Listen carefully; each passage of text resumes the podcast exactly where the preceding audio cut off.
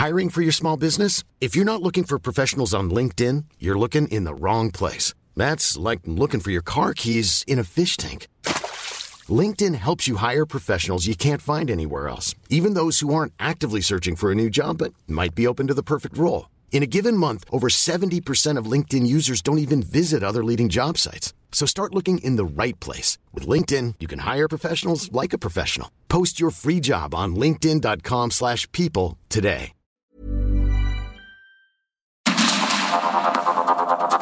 Heraldo Media Group presenta Sergio Sarmiento y Lupita Juárez. Información veraz y oportuna con un toque personal y humano. Por el Heraldo Radio, donde la H suena y ahora también se escucha.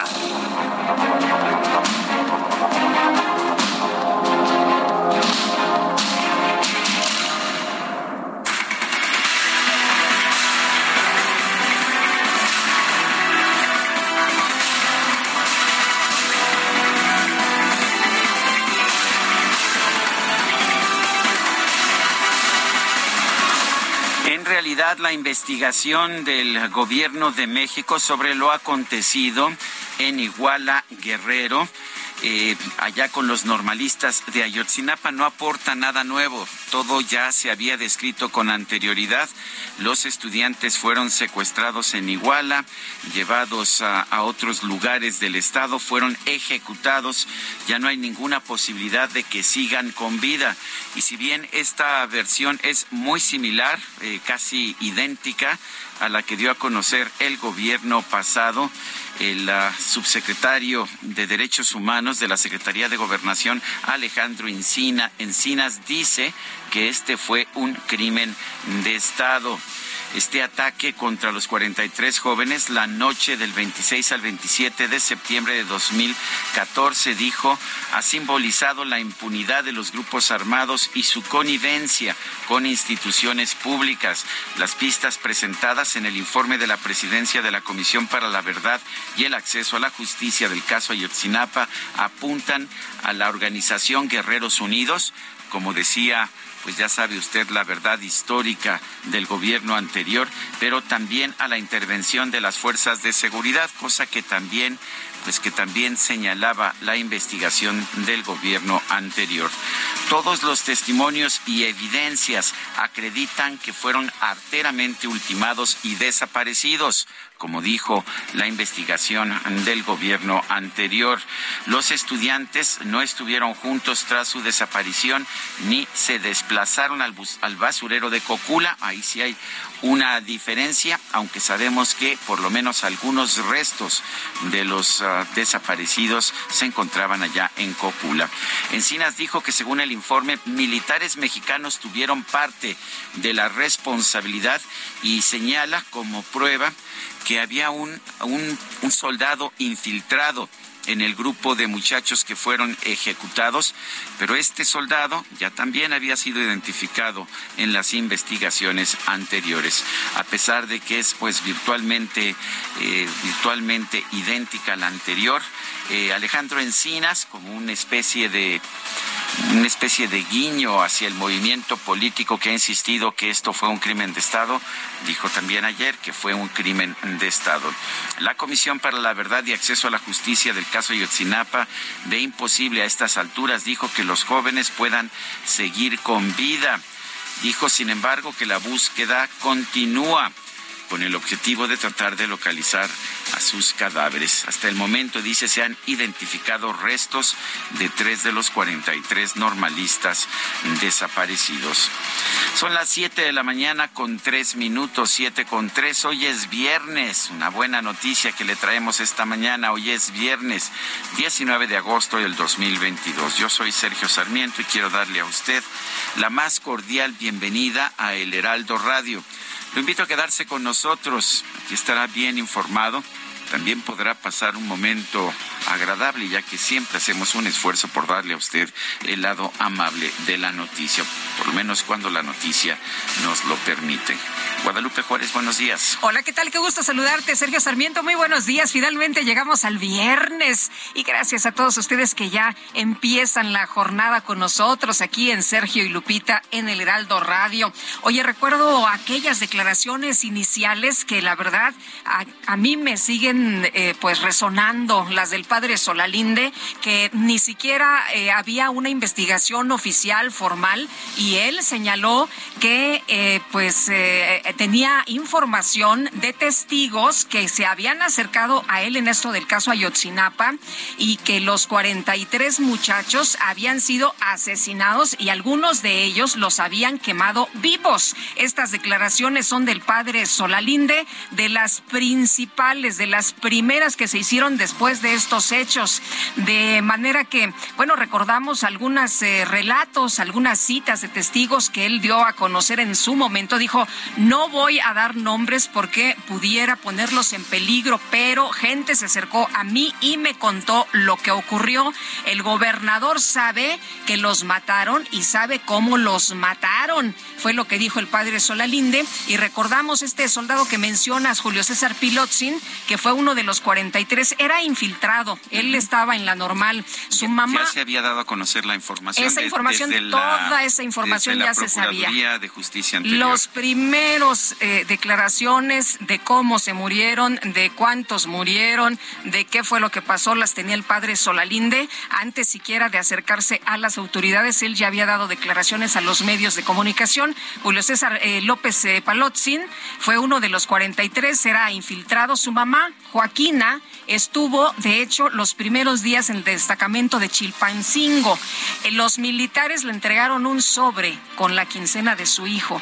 Y bueno, pues eh, eh, eh, lo que se ha mencionado es que este joven sí mencionaba, sí mandaba reportes para la Sedena, trabajaba en inteligencia y después de un tiempo ya le dieron un tratamiento de ausente. Así que bueno, pues toda esta información ya, la teníamos.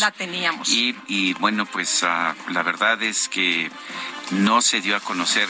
Estuve, de hecho, viendo los comentarios de gente que estuvo muy cercana a la investigación y dicen, a ver, esto ya lo dijimos en tal lugar, esto lo dijo la Comisión Nacional de Derechos Humanos, esto tal cosa, y pues en realidad no hay nada nuevo y lo único que es una declaración política. Esto fue un crimen de Estado. Que ya lo había dicho también hace mucho tiempo el padre Solalinde en sus primeras declaraciones. Bueno, en otros temas, el embajador de los Estados Unidos en México, Ken Salazar, dejó en claro que la violencia y la inseguridad de nuestro país detienen por completo las inversiones de Estados Unidos como de otras naciones. Con la inseguridad se enfría la inversión, es algo contrario a lo que debería de pasar, debería haber más inversión, pero la inseguridad es un factor grande para los empresarios. Ayer nos lo decía el eh, dirigente de Coparmex en Colima, que esto era una gran preocupación porque esto detenía efectivamente las inversiones. El gobierno de los Estados Unidos alertó el miércoles a sus ciudadanos que eviten viajar a los estados de Colima, Guerrero, Michoacán, Sinaloa, Tamaulipas y Zacatecas debido a las situaciones de inseguridad que se viven en esas regiones. Hay seis estados a los cuales el Departamento de Estado les pide a los ciudadanos estadounidenses que eviten viajar Colima, Guerrero, Michoacán, Sinaloa, Tamaulipas y Zacatecas, había dicho Salazar a través de un comunicado. Explicó que las situaciones de seguridad que presentan esas entidades resaltan la importancia del marco bicentenario entre México y Estados Unidos en el cual ambas naciones se comprometieron a mejorar la seguridad y a proteger mejor a la gente. Sin seguridad, dice el embajador de Estados Unidos, Ken Salazar, sin seguridad no hay prosperidad. Son las 7 de la mañana con 8 minutos.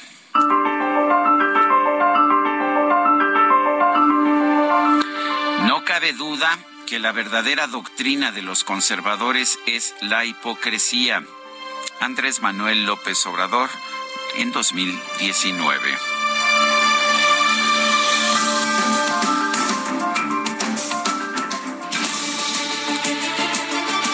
Vamos a, vamos a las preguntas. Ya sabe usted que nos gusta preguntar. Ayer hicimos la siguiente pregunta. ¿Está teniendo éxito el plan del gobierno contra la inflación? Sí, nos dijo el 5.5%, no 91.4%, no sabemos 3%. Recibimos en total 4.745 participaciones. La que sigue, por favor. Bueno, no deja de perseguirme el DJ Kike con su tablita detrás, pero no te preocupes, DJ Kike, ya coloqué la pregunta en mi cuenta personal de Twitter, arroba Sergio Sarmiento. ¿Se aplica la justicia por igual a los políticos de la 4T y a los de oposición? Sí, nos dice el 4%, no 95.2%, quién sabe, 0.7%. En 37 minutos hemos recibido 692 votos. En Soriana, aceite capullo 2 por 99 pesos. Y además, compra uno y lleve el segundo al 70% de descuento en todas las galletas marinela, nabisco, cuétara y en toda la dulcería. Soriana, la de todos los mexicanos. Agosto 22, excepto aerosoles y línea de cajas. Aplican restricciones.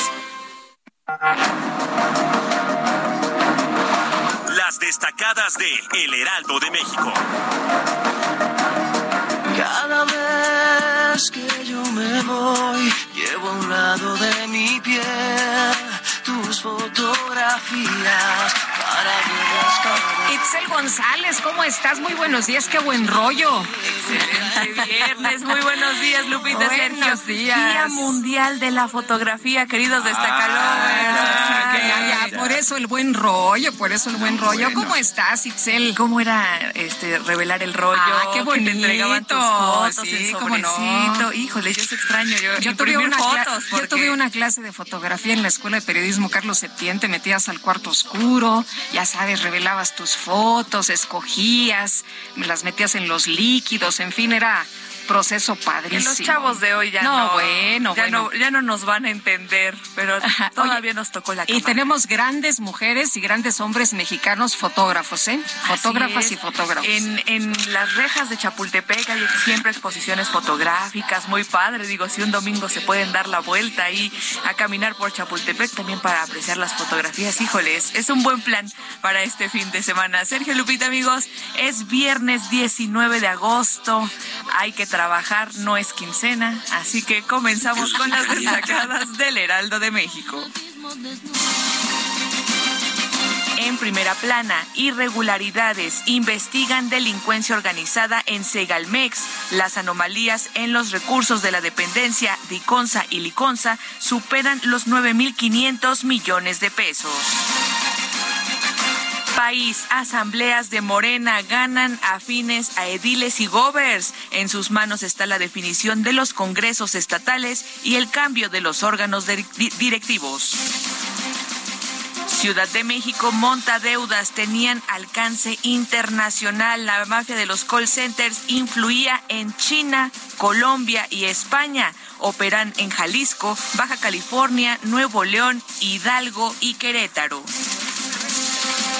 Y pero ya una red internacional de, de delincuentes. y ya dijeron Sí. no paguen. La jefa de gobierno sí, hizo el llamado, no paguen, a ver, a ver en qué acaba. Oye, pero la 50% verdad, de intereses. No, no inventa. Está, híjole, si uno, si uno dice que los bancos está un poquito elevado, estas Estos deudas que te, que te persiguen tremendos. y que te comen, la verdad es que es preocupante. Estados, albergue en Tonalá sin apoyo, la menor quemada. Dejan estado y municipio sola a su madre. Orbe en Ucrania ofrecen turismo de guerra. Agencia anima extranjeros a visitar zonas atacadas por Rusia. La guía cuesta entre 50 y 250 euros. Meta, peloteo, Joao Malek, veredicto beneficia al jugador. Los tribunales colegiados señalaron que la pena de tres años impuesta al futbolista por un choque en el que fallecieron dos personas fue justa. Y finalmente, en mercados, energía fotovoltaica cancelan contrato privado en Monterrey. Next Energy incumplió con un convenio que debió iniciar hace un año y medio. Lupita, Sergio, amigos, hasta aquí las destacadas del Heraldo. Feliz viernes. Igualmente, Itzel, muchas gracias. Muy buenos días. Feliz viernes también para ti. Son las 7 de la mañana con 14 minutos. Vamos a un resumen de la información más importante.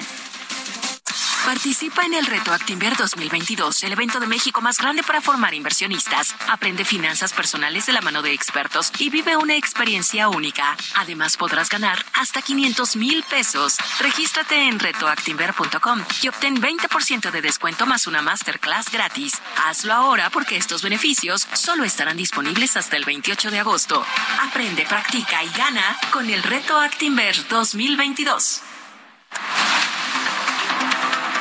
El presidente Andrés Manuel López Obrador participó este jueves en el cierre del Seminario Internacional Unidad en la Diversidad convocado por la Comunidad de Estados Latinoamericanos y del Caribe. El mandatario mexicano lanzó un llamado por la unidad de los países de la región. El tema es eh, fundamental, siempre lo ha sido, la integración de nuestros pueblos, de nuestros países, de América Latina, de, del Caribe. Es el sueño de Bolívar, el sueño que debe de convertirse en realidad. Bueno, y por otro lado, el presidente López Obrador aseguró que los países de Latinoamérica deben integrarse económicamente con Estados Unidos y Canadá, aportando su fuerza de trabajo.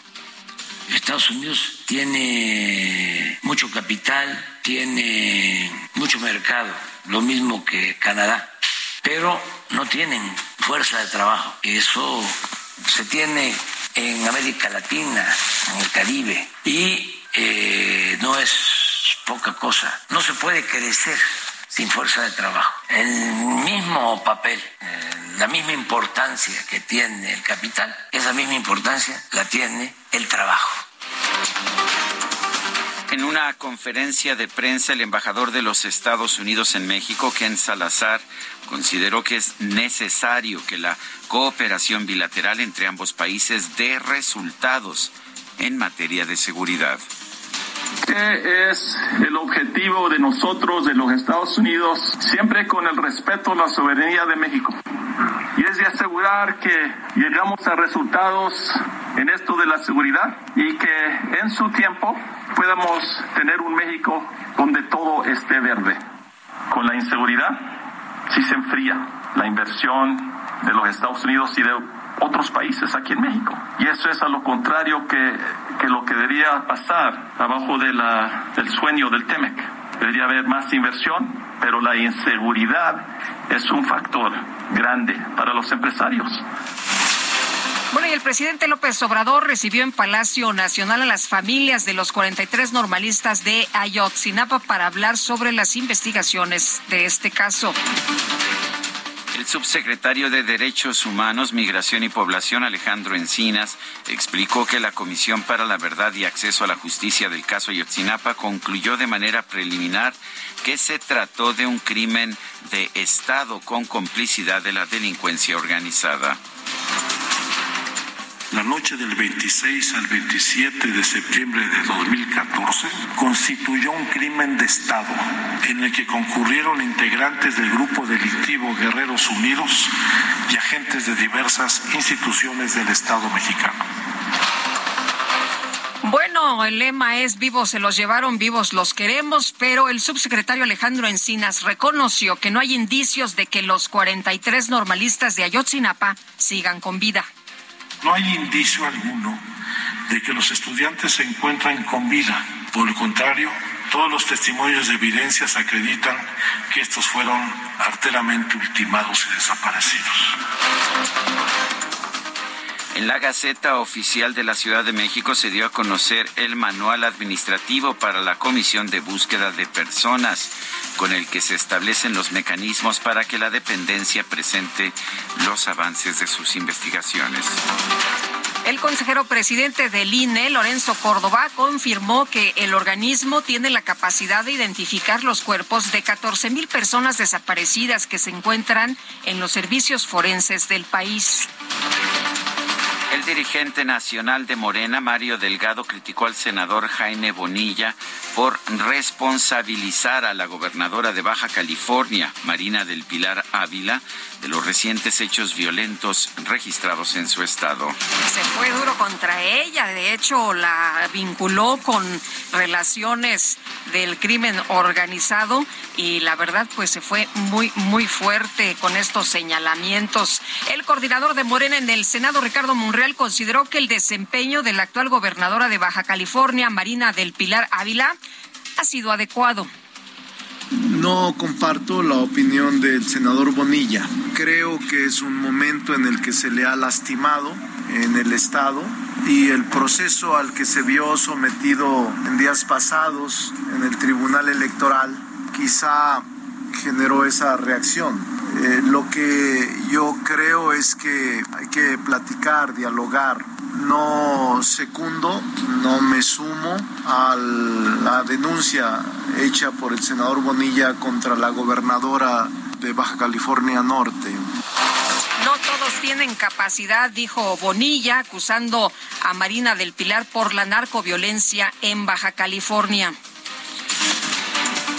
La presidenta del Senado, Olga Sánchez Cordero, presentó este jueves su último informe de actividades legislativas, ya que el próximo 31 de agosto concluye su periodo en el cargo.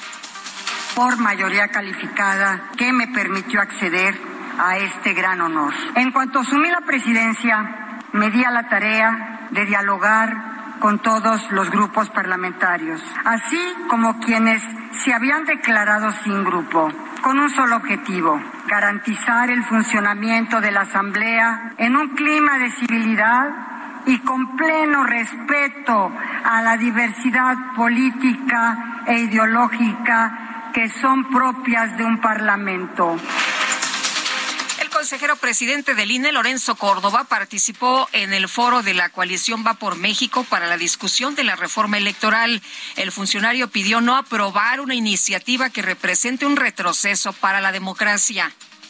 El próximo año habrá una renovación de cuatro cargos en el Consejo General y serán ustedes quienes tendrán que detonar en los próximos meses ese proceso. Una nueva integración del proceso electoral podría implicar que varias de las acciones afirmativas que hoy están vigentes en temas de género, en temas de inclusión, en temas de reconocimiento y de garantía de derechos de grupos eh, tradicionalmente en situaciones de vulnerabilidad, podrían cambiar. Las acciones afirmativas dependen del momento que lo toma, de la autoridad que la toma y a partir de la voluntad política de la autoridad que la toma. La Fiscalía Especializada en Delitos Electorales rechazó citar al presidente Andrés Manuel López Obrador en la investigación por las entregas de dinero en efectivo a su hermano Pío López Obrador, presuntamente para financiar a Morena.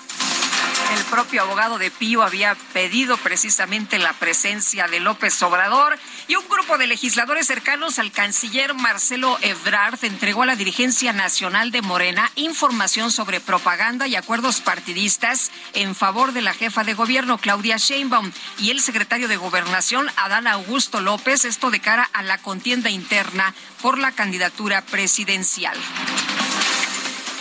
El ex titular de la Unidad de Inteligencia Financiera, Santiago Nieto, aseguró que el gobernador de Tamaulipas, Francisco García Cabeza de Vaca, no ha quedado exonerado a pesar del fallo de la Suprema Corte de Justicia que anuló la orden de aprehensión girada en, su contra.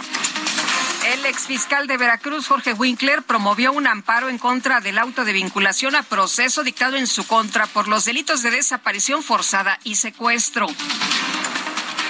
La gobernadora de Campeche, Laida Sansores, informó que el vicefiscal anticorrupción del Estado, Loreto Verdejo Villasís, acudió a la Cámara de Diputados para ratificar la solicitud de juicio de procedencia para el desafuero del dirigente nacional del PRI, Alejandro Moreno. El diputado Shamir Fernández Hernández anunció su renuncia al PRI para declararse legislador independiente. Aseguró que no está de acuerdo con la actual dirigencia nacional del partido aunque algunos dicen que se le acercaron por ahí, pues ya sabes, miembros de Morena. El gobernador de Hidalgo, Omar Fallada, afirmó que no está buscando convertirse en embajador de México en el extranjero una vez que concluya su mandato. Y el exgobernador de Nuevo León, Jaime Rodríguez Calderón, ingresó a un hospital privado para someterse a una intervención quirúrgica. Al participar en un foro organizado por el Tecnológico de Monterrey, el exsecretario de Salud, Julio Frenk, afirmó que el gobierno federal comete un grave error en volver a centralizar el sistema de salud. Esto, dijo, representa un retroceso.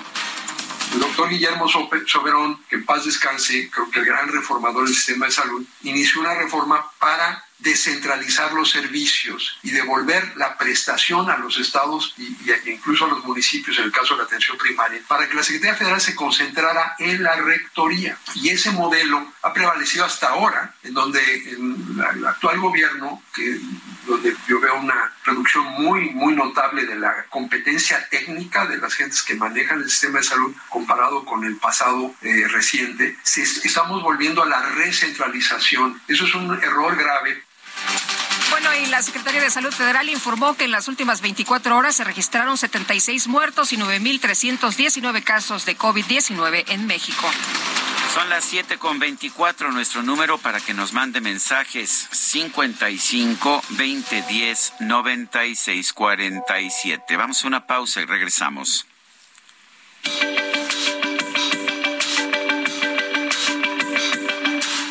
Sarmiento y Lupita Juárez quieren conocer tu opinión, tus comentarios o simplemente envía un saludo para hacer más cálida esta mañana.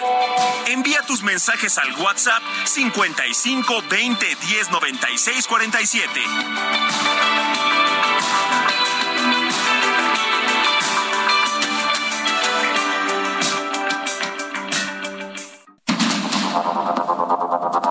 Continuamos con Sergio Sarmiento y Lupita Juárez por el Heraldo Radio.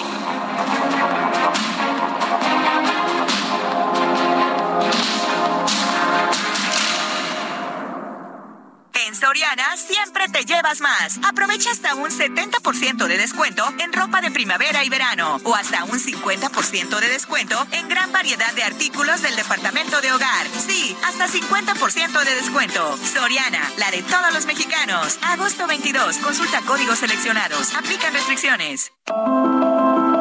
Cada 19 de agosto celebramos el Día Mundial de la Asistencia Humanitaria para rendir tributo a los trabajadores que arriesgan sus vidas llevando ayuda humanitaria a otros, así como para apoyar a las personas afectadas por la crisis en todo el mundo. En el Día Mundial de la Asistencia Humanitaria, las Naciones Unidas hacen un llamado para centrar la atención en los millones de civiles afectados por los conflictos armados. En todo el mundo, los conflictos están obligando a un número jamás visto de personas a abandonar sus hogares, por lo que en la actualidad hay más de 65 millones de desplazados. Los grupos armados reclutan niños para utilizarlos como soldados, las mujeres sufren abusos y humillaciones. Los trabajos humanitarios y los médicos que prestan asistencia y ayuda a quien lo necesita también suelen ser el blanco de los ataques al considerarse una amenaza. Hay afectados por los conflictos en todo el mundo, desde personas con discapacidades hasta adultos mayores, migrantes y periodistas. Todos los civiles atrapados en un conflicto deben ser protegidos. El amor inspira nuestras acciones por México. Reforestando la tierra, reciclando, cuidando el agua, impulsando a las mujeres y generando bienestar en las comunidades. Juntos somos Coca-Cola y contigo el amor multiplica.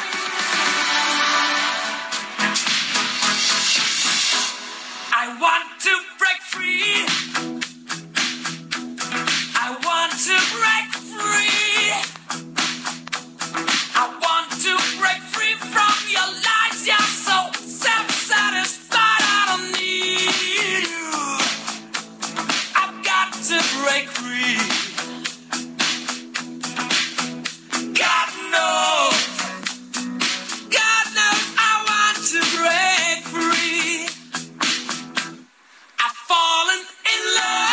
Pues ya saben ustedes, los fans de Queen, de este grupo que estamos escuchando, pues no les importa cuándo, puede ser en las fechas de Freddie Mercury o de Brian May, pero si no son ellos dos, pues entonces en, pues en las fechas del bajista John Deacon, ¿no?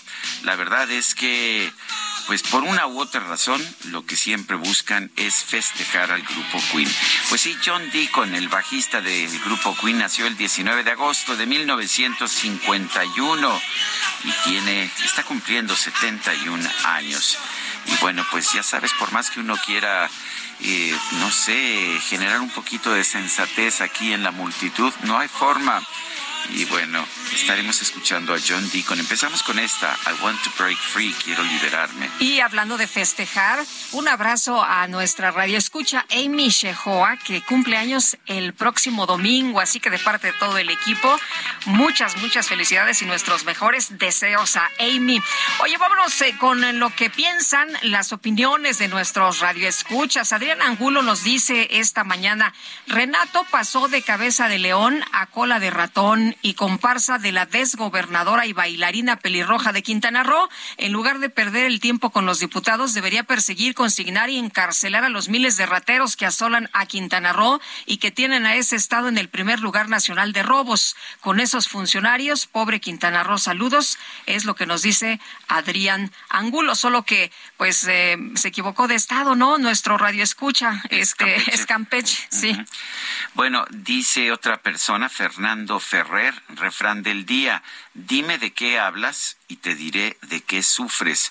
La frase del día retrata al presidente actual, es lo que nos dice Luis Fernando Ferrer, la frase del día eh, si quiere usted ah, recordarlo, es la siguiente, y es una frase del 2019. No cabe duda que la verdadera doctrina de los conservadores es la hipocresía, es de Andrés Manuel López Obrador.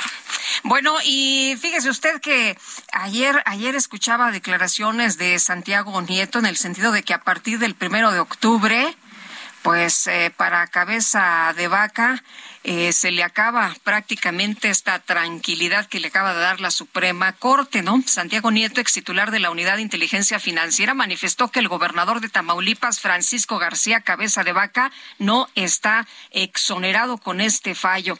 Y Javier Lozano, a quien saludo con mucho gusto esta mañana, te saludamos con gusto como siempre, mi querido Javier, pues eh, tú has estado muy de cerca con este caso y cómo ves esta decisión de la Suprema Corte y lo que sigue, porque pues lo que señala Santiago Nieto Castillo es que van a perseguir, van a seguir insistiendo en que se vaya a la cárcel el ahora todavía gobernador eh, García Cabeza de Vaca.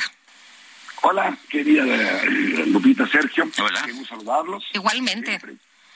como siempre. Bueno, pues miren, el, eh, yo por un lado estoy muy, muy satisfecho por lo que terminó por resolver la primera sala de la Suprema Corte de Justicia de la Nación por unanimidad en las dos controversias constitucionales enderezadas por el Congreso del Estado de, Tamaulipas. Una de ellas tenía que ver, y me parece fundamental para preservar el pacto federal, para preservar el federalismo. Una tenía que ver con las atribuciones o el alcance que tiene un proceso de retirarle la inmunidad constitucional, en palabras coloquiales, el fuero constitucional a un servidor público estatal. Si bastaba con la declaratoria decisión de la Cámara de Diputados Federal, o si la última palabra la tenía, como ya resolvió la Corte, el Congreso de cada uno de los estados, como lo dice el artículo 111 eh, constitucional. Afortunadamente, esa fue la decisión de la Corte, porque lo que ocurrió, como te recordarán, fue que cuando todo esto inicia, si bien en la Cámara de Diputados Federal resuelven el desafuero del gobernador de Tamaulipas, no lo homologa el Congreso del Estado de, esa entidad y por lo tanto queda sin efecto, no hay este, no hay desafuero y continúan sus funciones. En ese, en ese, en ese plazo, en ese periodo entre que sucede ello en Cámara de Diputados Federal y llega esta resolución, se le hizo fácil a la Fiscalía General de la República eh, solicitarle a un juez, eh, a un juez de consigna, que, que librara una orden de aprehensión en contra del gobernador por una serie de conductas, de delitos supuestamente. Y pues lo que ocurrió fue que quedó sin efecto también esa orden de aprehensión. La Corte eh, pues la invalida absolutamente por considerar que no respetaron el fuero o la inmunidad constitucional del gobernador. Eh, recordemos que el único tema por el que se llevó al desafuero al gobernador en abril del año pasado. Fue por el tema del pago de ah, los impuestos en la venta de un inmueble aquí de la Ciudad de México. Ese era todo. de un departamento, ¿no? Hasta donde me acuerdo. E-, era una casa. Una casa. Santa Fe sí, y decían, es que no, solamente pagó la mitad. Bueno, pues lo que se explicó posteriormente fue, bueno, es que pagó la mitad porque la otra mitad la pagó su esposa, porque era una copropiedad. Y, ese, además ese impuesto lo retuvo como siempre el, notario que tuvo que ver con la operación. Entonces, realmente todas las acusaciones, todas las acusaciones que sirvieron de base para llevar esto, este tema hasta la Cámara de Diputados y el desafuero, todas esas eran unas acusaciones falsas, eh, con pruebas fabricadas. Pero, Javier, aquí el tema de debate es si lo que estamos viendo es una prórroga nada más y que a partir de que el gobernador deje su encargo se presentarán nuevas acusaciones en su contra o las mismas acusaciones. Mira, las mismas acusaciones no se pueden presentar porque nadie puede ser juzgado dos veces por el mismo delito. Pero, no ha sido juzgado, nada más se declaró que no que no puede ser objeto de desafuero. Eh, digamos, el resultado final aquí fue que presentaron esas denuncias y nunca, o sea, no se, no se procedió en su contra porque eran fabricadas esas pruebas. Tan es así que lo único que llega a la comisión instructora de la Cámara de Diputados fue el tema fiscal. ¿Te acuerdas que se hablaba de lavado de dinero y de asociación este, delictuosa y, que, y defraudación fiscal y no sé cuántas cosas? Bueno, pues nada de eso. Eso fue con base en recortes periodísticos. El propio Alejandro Rojas Díaz Durán ya compareció ante la fiscalía y lo que digo fue, bueno, yo los elementos de prueba que presenté, pues son públicos, es lo que decían periódicos, dichos, etcétera, no me constan. Y Santiago Nieto, como, buen cobarde que es, no se ha presentado también a hacer pues, su, propia declaración ante la fiscalía y dice, ya se le acaba el fuero y ahora sí va a haber, va a haber qué. Es como tú, como Lupita, como yo, ahorita no tenemos fuero ¿Alguien puede presentar una denuncia en contra de nuestra? Pues a lo mejor sí. Oye, de ahí a que esa denuncia tenga pies y pueda llegar a buen término, ya es otra historia. Oye, Javier, pero ayer escuchaba declaraciones de Santiago Nieto, que pues lo entrevistaban en diferentes medios, y decía que no hay fabricación de pruebas, que él nunca ha fabricado pruebas, que las pruebas existen y que las va a presentar y que se le va a acabar la libertad a, cabeza de vaca porque el primero de octubre tendrá que enfrentar la justicia ya como un ciudadano que no tiene fuero. Mira, mira, mira, la verdad es que Santiago Nieto anda muy, pero muy nervioso. Bueno, fíjate, bueno, primer eh, eh, en primer término. A ver, si él era el titular de la Unidad de Inteligencia Financiera, e inicia todo este proceso contra cabeza de vaca, ¿qué tiene que estar haciendo ahorita de asesor del gobernador electo, este Américo Villarreal en Tamaulipas? O sea, esto claramente influyó en dos procesos electorales en Tamaulipas, el año pasado y este año, claramente. ¿Por qué? Porque la gente tenía la impresión de que estaba un desafuero y que o estaban discutiendo el desafuero y que podía ir a prisión, etcétera. ¿Sí? Ya que todo eso termina, eh, termina después de las elecciones y después de los resultados que vimos, entonces, aquí hay un brutal conflicto de intereses, es hasta un delito lo que cometió Santiago Nieto, primero la corretiza y después se va cómodamente de, asesor para la transición con el gobernador electo. Eso, eso no puede ser y eso es, una pésima conducta. Segundo lugar, el señor Santiago Nieto está acusado, él sí, de haberse enriquecido a través de la extorsión y el chantaje en la unidad de inteligencia financiera. Ya están las denuncias presentadas ante la Fiscalía General de la República. Yo les puedo así asegurar que si alguien se va a ir a la cárcel, va a ser Santiago Nieto y no García Cabeza de Vaca. El señor gobernador va a terminar su mandato con la tranquilidad no solamente de conciencia, sino en todos los sentidos de haber dejado un Estado en marcha, con buenos números y sin ningún problema. Ah, que el día de mañana quieran presentar, insisto, alguna nueva denuncia, pues es como a cualquier persona le pueden presentar denuncias. A mí me presentaron cierto sector público 490 mil y ni una jaló porque, pues, porque no tenían pruebas. Aquí se, parte de la presunción de inocencia de las personas y del debido proceso. No basta con las bravatas de un miserable como Santiago Nieto. Entonces, yo sí creo que actuó bien tardíamente, en mi opinión tardíamente, porque si esto, el hubiera no existe, pero bueno, si esto hubiera sido resuelto antes del proceso electoral del 5 de junio, les aseguro que otro gallo hubiera cantado en Tamaulipas. Pero bueno, mira, mano, algo es algo y la Corte por unanimidad terminó dándole la razón al gobernador de Tamaulipas. Muy bien. Pues Javier, muchas gracias por conversar con nosotros esta mañana. Muy buenos días. Ustedes, que les vaya muy bien y gracias por la oportunidad. Hasta luego. Bueno, pues Javier Lozano, que ha estado colaborando en la parte jurídica con el gobernador de Tamaulipas, eh, tenemos programada, de hecho, una conversación con el propio Santiago Nieto, a quien hacía referencia eh, Javier Lozano. Él está trabajando en este momento para el gobernador electo de Tamaulipas, Américo Villarreal. Y bueno, pues también queremos conocer su punto de vista. Más tarde estaremos conversando también con el gobernador de Tamaulipas, García Cabeza de Vaca. El embajador de Estados Unidos en México, Ken Salazar, señaló que con la inseguridad se enfría la inversión que debería estar llegando a México. Noemí Gutiérrez, adelante. Sergio y Lupita, muy buenos días. Les comento que el embajador de Estados Unidos en México, Ken Salazar, dio una conferencia para hablar sobre inversiones y otros temas. Resaltó la importancia de dar resultados en materia de seguridad en el marco del entendimiento bicentenario firmado el año pasado entre Estados Unidos y México. Y es que fue cuestionado sobre los hechos violentos registrados en diversos estados durante las últimas dos semanas afirmó que la inseguridad enfría las inversiones que pudieran llegar a México. Rechazó que estos actos deban catalogarse como terrorismo. Al aclarar que se respeta la soberanía, el embajador también puso a disposición del Gobierno de México y de los estados recursos para fortalecer capacidades en materia de seguridad. También mostró un mapa en donde se detalla la actualización anual de las alertas de viaje 2022 que hace Estados Unidos, en donde le recomienda a sus ciudadanos no viajar a seis estados por la violencia que se vive. En la mitad del país se advierte riesgo para viajar. Ya por último te comento que previo a la conferencia, el embajador Salazar desayunó en privado con un grupo de empresarios mexicanos en la residencia de la embajada estadounidense. Sergio Lupita es la información que les tengo. Muy bien, gracias Noemí Gutiérrez por este reporte.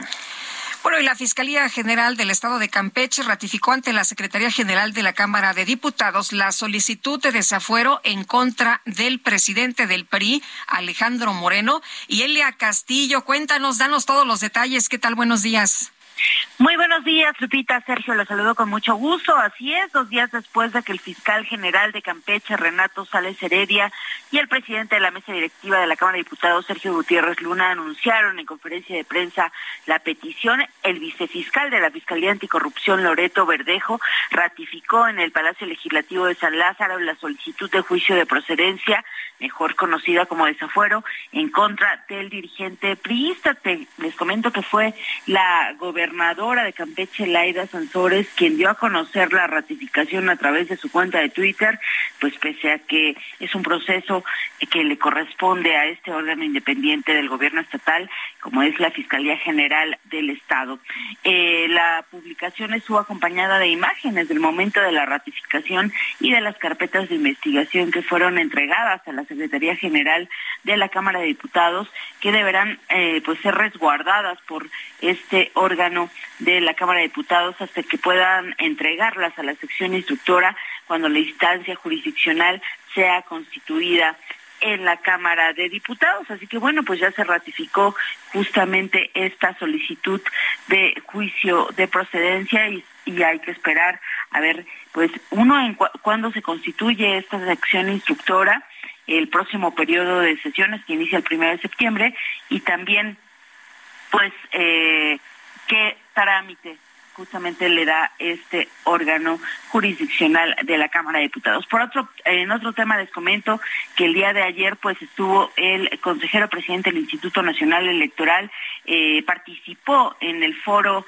alterno de reforma electoral organizado por la, coalición Va por México aquí en la Cámara de Diputados y bueno, ahí, ahí hablo de diferentes temas, entre ellos pues la violencia que se vive en el país. En ese sentido, el presidente de la el presidente del INE señaló que se puede poner en riesgo la eh, democracia en México luego de esta ola de, violencia que se vive en el país. Sin embargo, señaló que mientras continúa el trabajo coordinado con las instancias de seguridad del país, bueno, pues se puede eh, mantener este eh, la seguridad y también el sistema democrático en México, pero fue muy reiterativo en que el, pues el momento que vive el país en el tema de violencia es muy delicado, es muy grave y bueno corresponde al Estado eh, garantizar a los ciudadanos la seguridad y sobre todo, por supuesto, el próximo año que habrá comicios en Coahuila, señaló que eh, esperan que no sea un foco rojo, sin embargo, deberán de eh, mantener esta coordinación entre el Instituto Nacional Electoral y las y las entidades de seguridad del gobierno federal. Este es el reporte que les tengo. Muy bien, muchas gracias. Muy buenos días, Elia. Muy buen día. Bueno, pues el expresidente de la República, Vicente Fox, hizo una invitación por Twitter a Andrés Manuel López Obrador, Carlos Salinas de Gortari, Ernesto Cedillo, Felipe Calderón y a él mismo, a Vicente Fox también, y dijo, vamos a reunirnos y tomarnos una foto juntos en lugar neutral demostremos que México es primero. Bueno, pues esta invitación generó toda suerte de controversias, por supuesto, en redes sociales. Eh, no, no parece que hasta este momento alguien haya aceptado esta invitación del expresidente Vicente Fox. Ciertamente Andrés Manuel López Obrador no ha dado a conocer que esté planeando asistir y tomarse la foto con Salinas, Fox, Cedillo, y Calderón. No la hagas con los innombrables, con todos esos, no, con la mafia del poder, claro que no. Bueno, vámonos con más información de Misael Zavala, la presidenta de la mesa directiva del Senado, Olga Sánchez Cordero, rindió ayer su informe de labores. Dicen que tuvo muy buena convocatoria, muchos invitados. Misael Zavala, cuéntanos qué tal, muy buenos días. Sergio Lupita, pues durante su informe de labores, la presidenta de la mesa directiva del Senado, Olga Sánchez Cordero, subrayó que los contrapesos son necesarios, pero estos no pueden generar una parálisis legislativa. La también ministra en retiro reunió a funcionarios del Gabinete Federal, gobernadores de distintos partidos políticos, a ministros de la Suprema Corte de Justicia de la Nación y magistrados del Tribunal Electoral del Poder Judicial de la Federación. Ante más de 200 invitados, la legisladora por Morena afirmó que hay unanimidad y unidad en la aprobación de reformas e iniciativas relevantes para el país. En la antigua casona de Jicotencatl, en el centro histórico de la Ciudad de México, Sánchez Cordero sostuvo que el Parlamento está para debatir todas las inquietudes de la República y se debe garantizar la diversidad social, política y cultural. De la misma forma expresó que se debe apostar por la colaboración entre poderes e instituciones del Estado mexicano. Es tiempo de seguir dando pasos en el desarrollo de nuestra institución, pasos sin retrocesos en la progresividad de los derechos, afirmó la senadora. También subrayó que hubo votaciones unánimes en la materia de derechos de víctimas, derecho a la verdad, justicia, memoria, reparación del daño y no repetición. Hubo momentos álgidos en los debates, pero con trabajos, prudencia, responsabilidad y respeto y gran compromiso institucional, fuimos construyendo un espacio de diálogo que permitió transitar a un estadio de reconocimiento mutuo, fue lo que dijo la legisladora. Incluso afirmó que el Senado cumplió con la pluralidad de voces, además hizo un amplio reconocimiento a la Junta de Coordinación Política, a todos los coordinadores parlamentarios y a sus compañeros de la mesa directiva. El encargo de Olga Sánchez Cordero como presidente del Senado concluye el próximo primero de septiembre. Hasta aquí mi reporte, Sergio Lupita. Muy bien, pues Misael, muchas gracias. Muy buenos días. Bueno, y Carlos F. Chamorro, un periodista de la familia Chamorro, una familia muy distinguida en el periodismo y en la política de Nicaragua, director de, de la revista Esta Semana, acaba, acaba de dar a conocer que la policía de Nicaragua asaltó la curia episcopal de Matagalpa esta madrugada.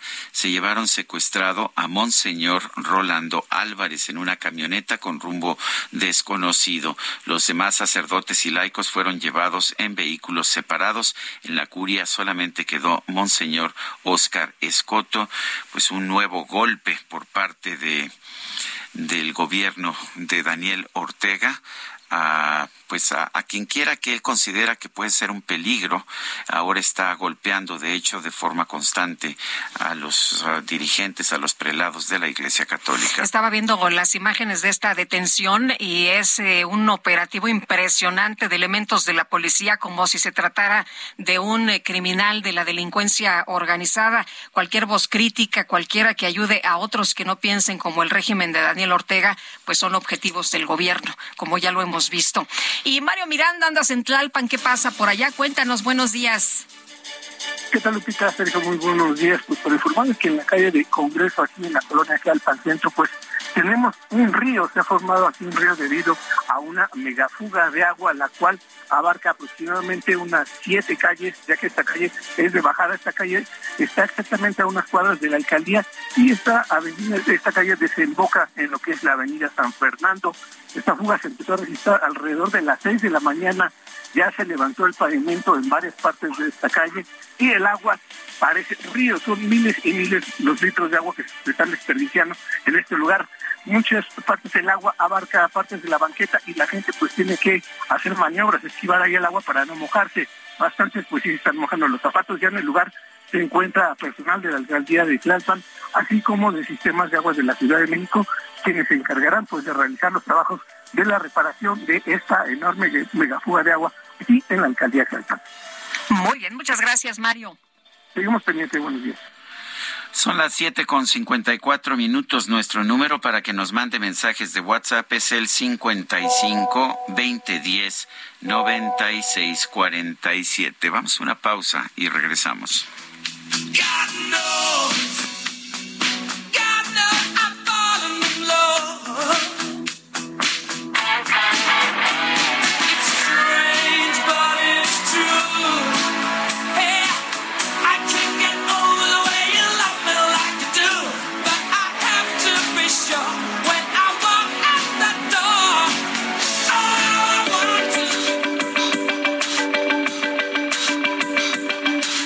Sarmiento y Lupita Juárez quieren conocer tu opinión, tus comentarios o simplemente envía un saludo para ser más cálida esta mañana. Envía tus mensajes al WhatsApp 55 20 10 96 47.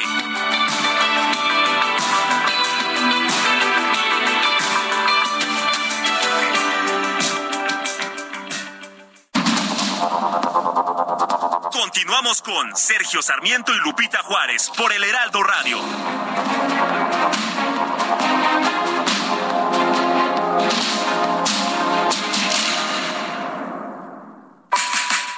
Sé parte de la fiesta del mueble y la decoración en Expo Mueble Internacional, la feria líder en América Latina.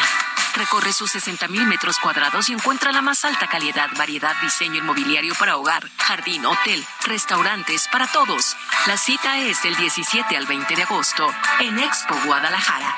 Regístrate sin costo en www.expomuebleinternacional.com.mx. Guadalajara, moda en mueble.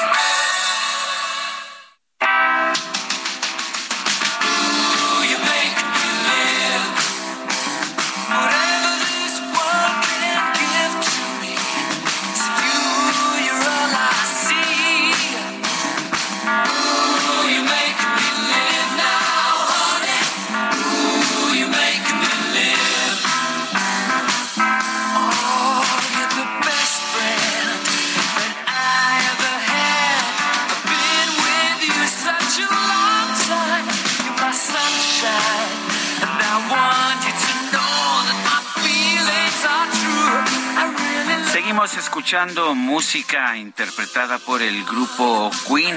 Estamos festejando a John Deacon, el bajista de esta agrupación, quien nació el 19 de agosto de 1951. Y esta canción, Guadalupe, te la dedico a ti. You're my best friend. Gracias, mi querido amigo, mi querido Sergio. Qué bonita canción, me encanta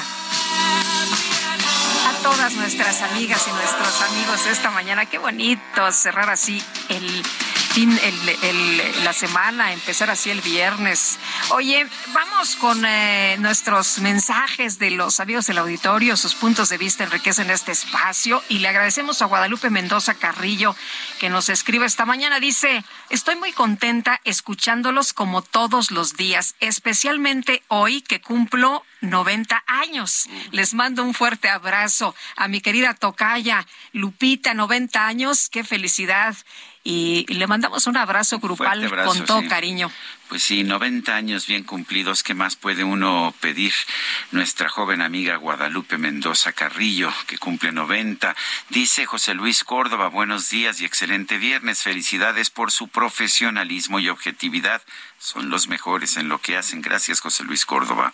Y un saludo. Creo que nuestros diputados y senadores deberían dedicar más énfasis en hacer reformas al Poder Judicial por tantas lagunas que tiene y no dedicar su tiempo a ser asesores presidentes de sindicatos o de sus partidos, ya que los elegimos para el servicio a la patria y no que trabajen medio tiempo en la Cámara de Diputados o en la Cámara de Senadores. Es lo que nos dice Guillermo. Son las ocho de la mañana con tres minutos. El pronóstico del tiempo con Sergio Sarmiento y Lupita Juárez.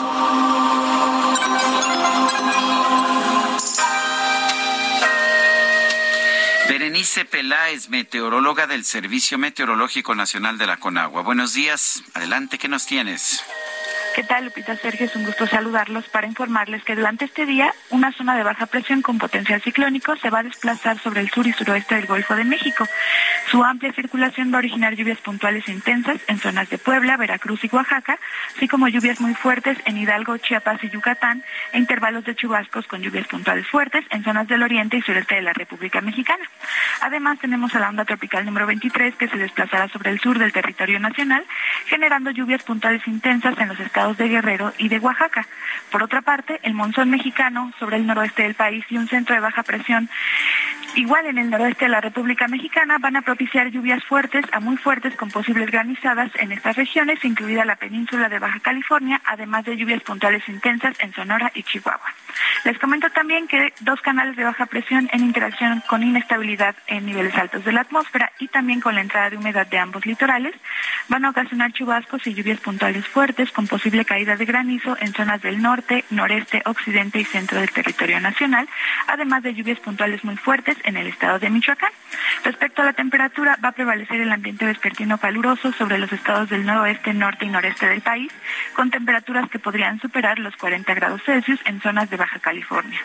Finalmente, para el Valle de México, durante este día esperamos cielo medio nublado en el transcurso de la mañana y ya hacia la tarde el incremento de la nubosidad, con probabilidad de lluvias e intervalos de chubascos para la Ciudad de México y algunas lluvias puntuales fuertes en zonas del Estado de México. Para la temperatura esperamos una máxima entre 23 y 25 grados Celsius y una mínima para el amanecer de mañana de 12 a 14 grados Celsius. Hasta aquí el reporte del tiempo desde el Servicio Meteorológico Nacional. Berenice Peláez, gracias. Gracias. Bueno, y ayer se dio un fuerte golpe en contra de una banda, Sergio, que al parecer es internacional, opera de esta forma desde, bueno, hay gente involucrada en China, en Colombia, aquí en la Ciudad de México, estos eh, sujetos que amedrentan a los ciudadanos mediante estas, eh, ya sabes, préstamos que se dan a, las personas y que resulta que después son impagables y que te amenazan y que te persiguen y que te dicen que si no pagas en 20 minutos te van a descuartizar de ese tamaño la persecución y, bueno, la amenaza. Está con nosotros vía telefónica la jefa de gobierno de la Ciudad de México, Claudia Sheinbaum. Doctora, muchas gracias por conversar con nosotros esta mañana. Buenos días. Al contrario, muchas gracias a ustedes. Muy buenos días. Doctora, pues cuéntenos de este golpe tan importante que se dio el día de ayer. Sí, pues fueron muchos meses de investigación entre la Secretaría de Seguridad Ciudadana, la Fiscalía General de Justicia de la Ciudad de México y, por supuesto, con el Gobierno de México desde hace, en realidad desde más o menos septiembre, octubre del 2021, comenzamos a recibir las primeras denuncias a través de correos electrónicos a eh, Jefatura de Gobierno, al Consejo de Seguridad Ciudadana y Justicia eh, y a la propia Secretaría de Seguridad Ciudadana de personas, principalmente mujeres, que bajaban una aplicación telefónica, solicitaban un préstamo sin ningún requisito, eh, solicitaban 20 mil pesos, en realidad se les daban eh, de estas organizaciones alrededor de 10 mil pesos y a los siguientes días comenzaban las amenazas, eh, intereses de más del 50%, eh, diciéndoles que si no pagaban pues eh, iban a eh, hacer alguna cosa en contra de estas personas. A través de la aplicación telefónica se bajaba toda la información de los celulares y ahí comenzaba no solamente la extorsión, la amenaza a las personas que habían solicitado el crédito, sino inclusive a todos los contactos telefónicos. Una situación pues sumamente grave, eh, viviendo una amenaza psicológica tremenda, pues un estrés a muchas personas que necesitaban recursos económicos en este momento. Eh, comienza esta investigación que finalmente en este momento lo que tenemos son seis lugares, call centers, en donde se intervino por parte de la Secretaría de Seguridad Ciudadana, de la Fiscalía General de Justicia de la Ciudad de México. Más de mil personas trabajaban en estos lugares y había, pues, eh, los, digamos, jefes que estaban coordinando estas operaciones, que son las personas que están detenidas. Hay cerca de 15 mil eh, chips de teléfono confiscados, 40 computadoras, y a partir de ahora pues comienza una investigación mayor.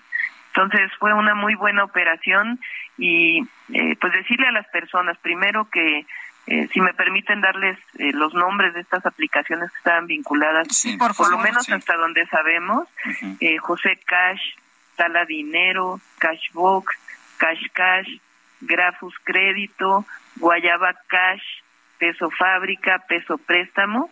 Son algunas de estas aplicaciones. En los siguientes días, por supuesto, va a salir más información. Ya no eh, se va a seguir esta extorsión, obviamente, eh, dado que intervenimos, ya no se tiene que pagar, inclusive dado que era una situación ilegal y por favor que nos sigan denunciando si es que viven una circunstancia de este tipo y al mismo tiempo decirle a las personas pues que tengan mucho cuidado al bajar estas aplicaciones porque no tienen ningún sustento legal y en realidad pues eh, corresponden a pues bandas criminales que están operando a partir de este modus operandi. Por, lo que nos cuenta, doctora, esto es una operación muy, muy refinada, muy extendida, que debe haber requerido mucho capital para montarse, ¿no? Con estos call centers de los que nos está hablando. Así es, es mucho recurso, pero el recurso venía de las propias víctimas, eh, que al estar eh, otorgando pues los primeros préstamos y las amenazas, pues la gente estaba pagando y de ahí, eh, por lo menos hasta ahora, la investigación nos dice que era de este mismo modus eh, en donde se estaba obteniendo el recurso para montar pues call centers cada vez más grandes.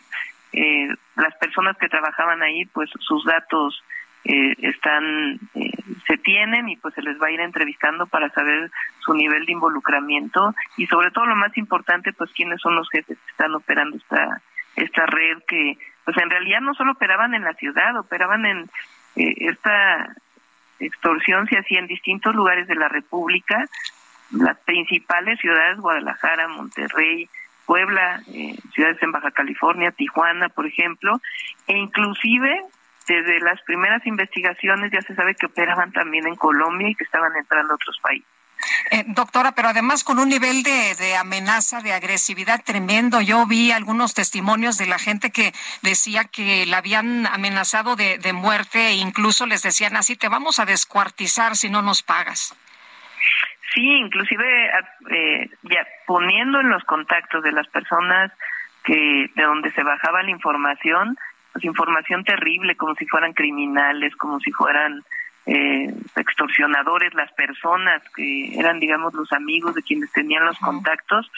Entonces sí, realmente se vivía una situación, o se vive inclusive todavía, por eso la importancia de que se denuncie, una situación pues de una, eh, de un estrés y una eh, pues amenaza psicológica muy muy tremenda. Eh, dice doctora Sheinbaum que, que han sido capturados los jefes. Esto es importante porque usualmente son los operadores, son los telefonistas los que son detenidos. Eh, ¿Cómo pudieron identificar a los jefes?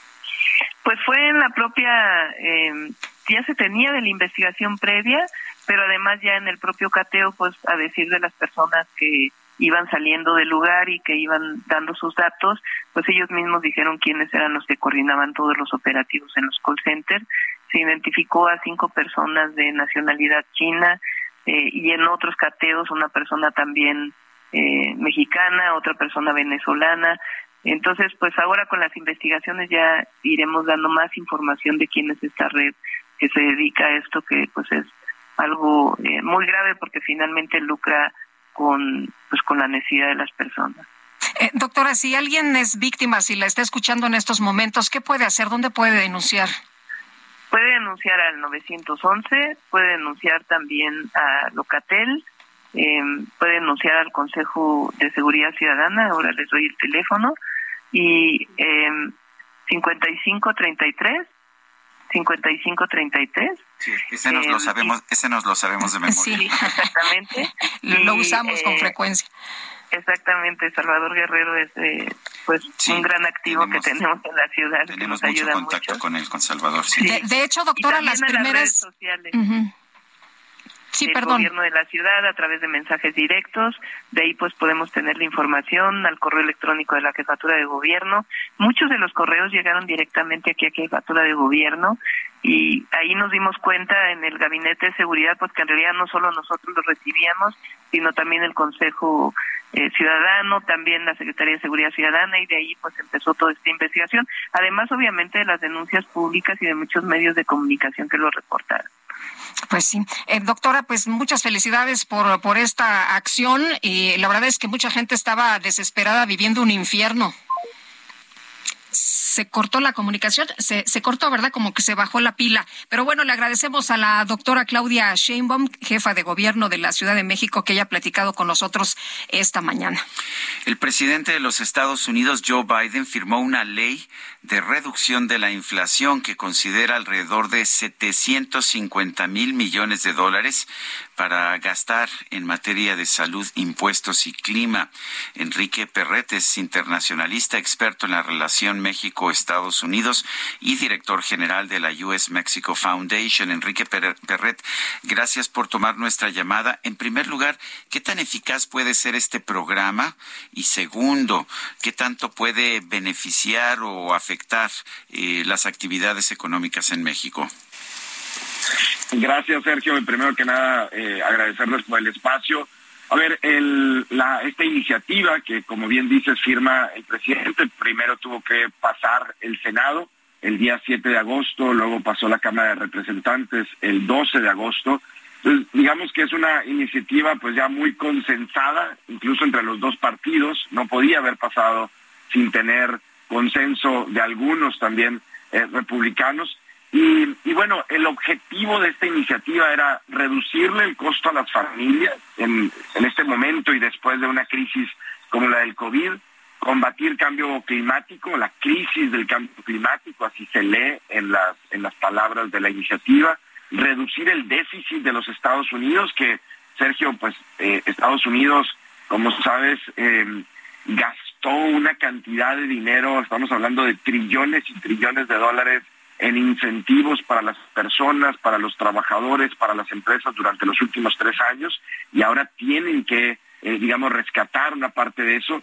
Y el cuarto objetivo era eh, o es el de cobrar los impuestos correctos a las corporaciones más, más grandes, ¿no? El, le llaman el, el fair share, ¿no? O sea, la, la parte que les corresponde a los corporativos. Entonces tiene, tiene tres áreas, salud, eh, energía o cambio, cambio climático y la parte de impuestos.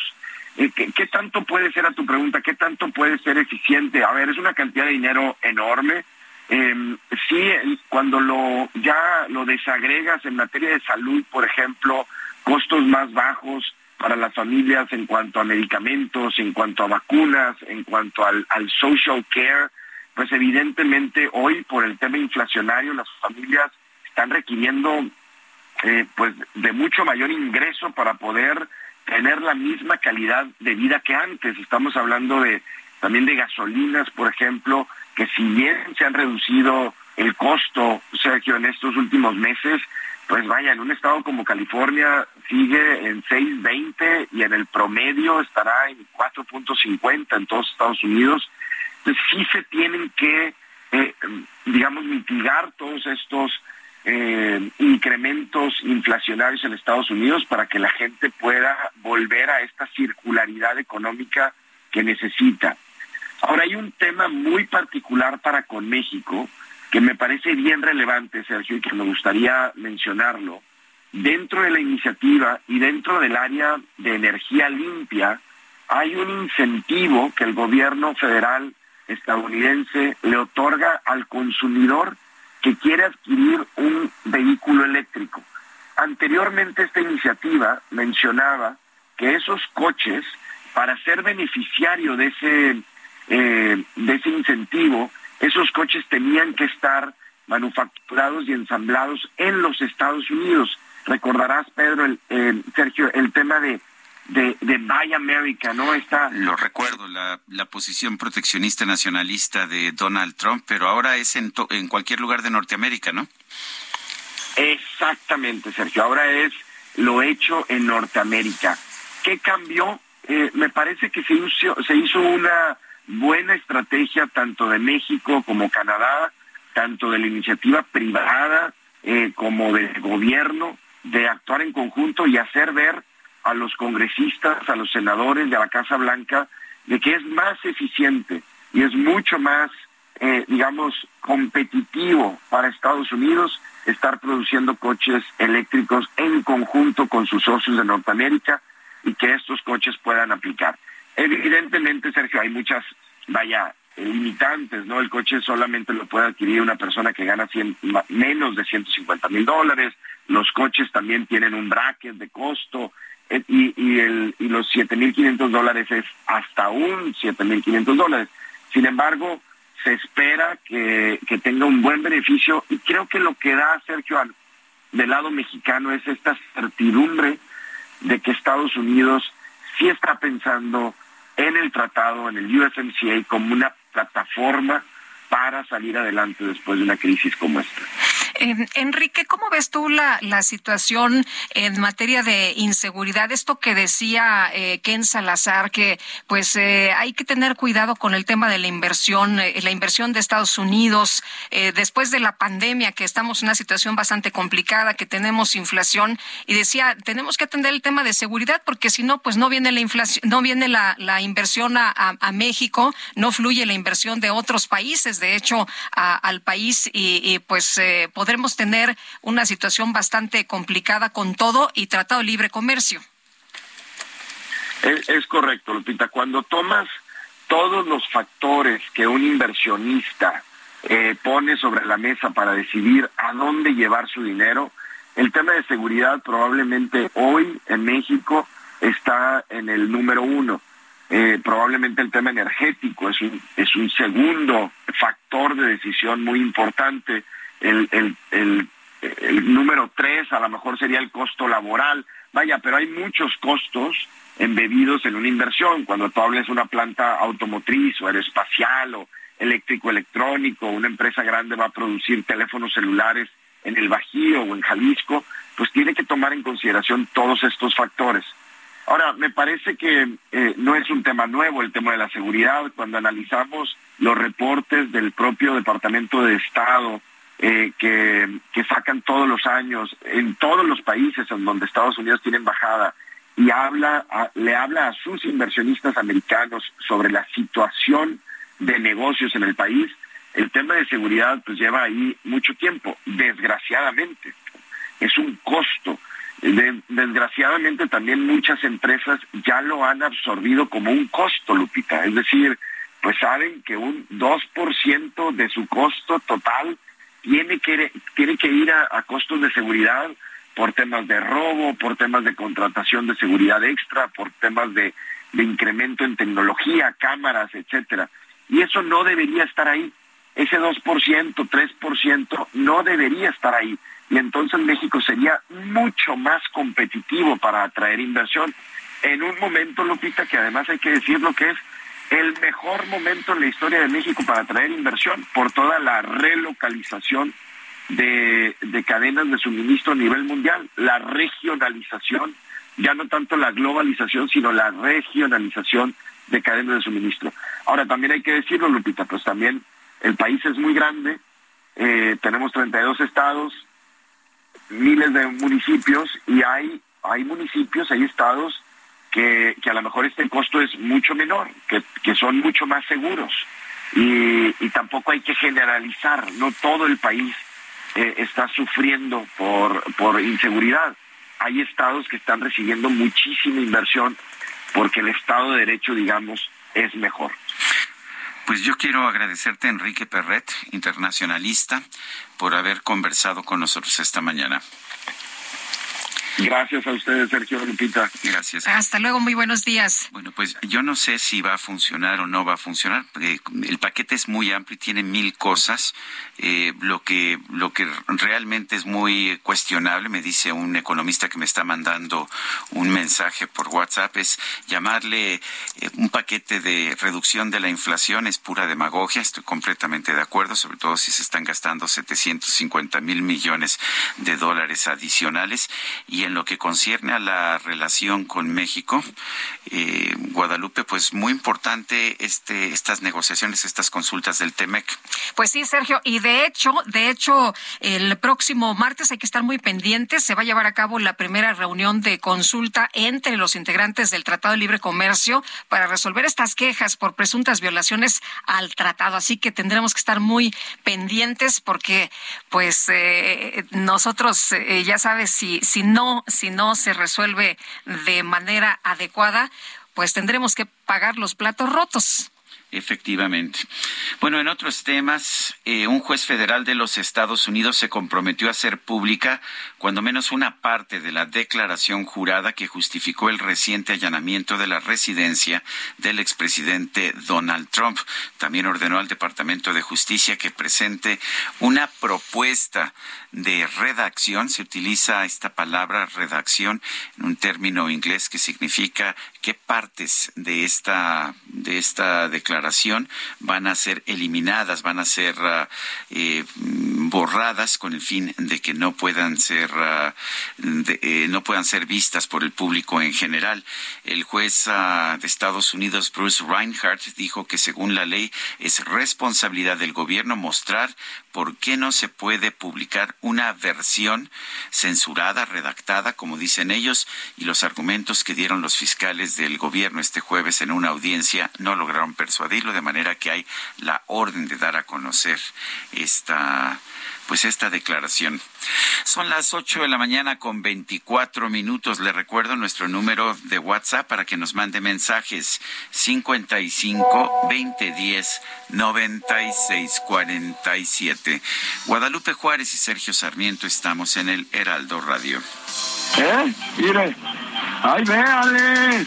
Apúntele bien.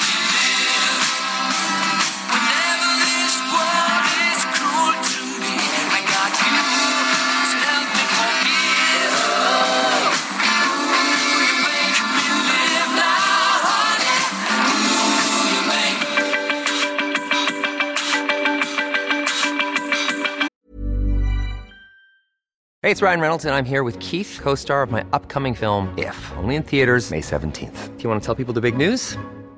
All right, I'll do it. Sign up now and you'll get unlimited for $15 a month in six months of Paramount Plus Essential Plan on us. Mintmobile.com slash switch. Upfront payment of $45 equivalent to $15 per month. Unlimited over 40 gigabytes per month. Face lower speeds. Videos at 480p. Active Mint customers by 531.24 get six months of Paramount Plus Essential Plan. Auto renews after six months. Offer ends May 31st, 2024. Separate Paramount Plus registration required. Terms and conditions apply if rated PG. Sergio Sarmiento y Lupita Juárez quieren conocer tu opinión, tus comentarios o simplemente envía un saludo para ser más cálida esta mañana. Envía tus mensajes al WhatsApp 55 20 10 96 47.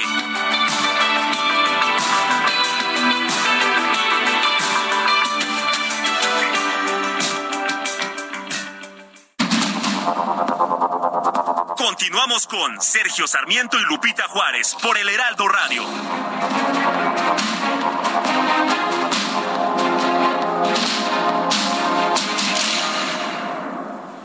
En Soriana, compra uno y lleve el segundo al 70% de descuento en toda la salchichonería en paquetes Sabori y quesos en paquetes Swan, en comidas congeladas Bachoco y El Caso y en todos los planes y natillas Lala, Yoplait y Danet. Sí, el segundo al 70%. Soriana, la de todos los mexicanos. Agosto 22, aplican restricciones.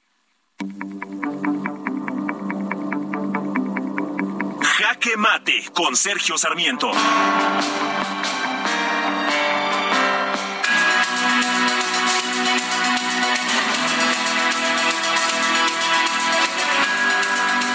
Estado leyendo con mucha atención el informe de la presidencia de la Comisión para la Verdad y Acceso a la Justicia del caso Ayotzinapa. Ayer el subsecretario de Derechos Humanos de la Secretaría de Gobernación, Alejandro Encinas, dijo que este informe es radicalmente distinto al que teníamos con anterioridad, al que, por ejemplo, utilizó la Procuraduría General de la República en su momento y que llamó la verdad histórica, o al de la Comisión Nacional de Derechos Humanos. La verdad es que los elementos del caso siguen siendo los mismos y no sorprende. ¿Por qué? Bueno, simple y sencillamente porque lo que ocurrió esa noche de septiembre del 2014 es algo que ha sido muy investigado y que se ha dado a conocer de manera muy extensa a lo largo de los años. ¿Qué nos dice este nuevo informe de la verdad y el acceso a la justicia del caso Ayotzinapa?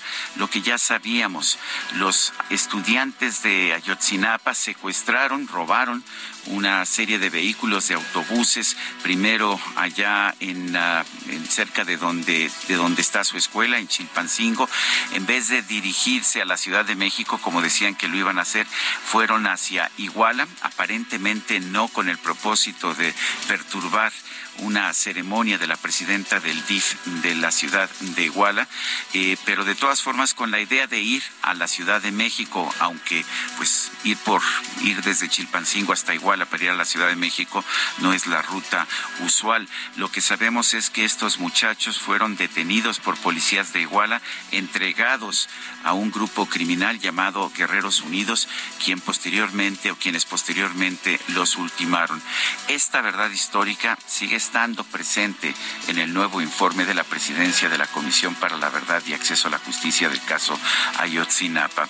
El subsecretario Encinas dijo que se trató de un crimen de Estado bueno, pues podrá uno estar de acuerdo o no. La verdad es que el término crimen de Estado no está definido formalmente en los diccionarios jurídicos.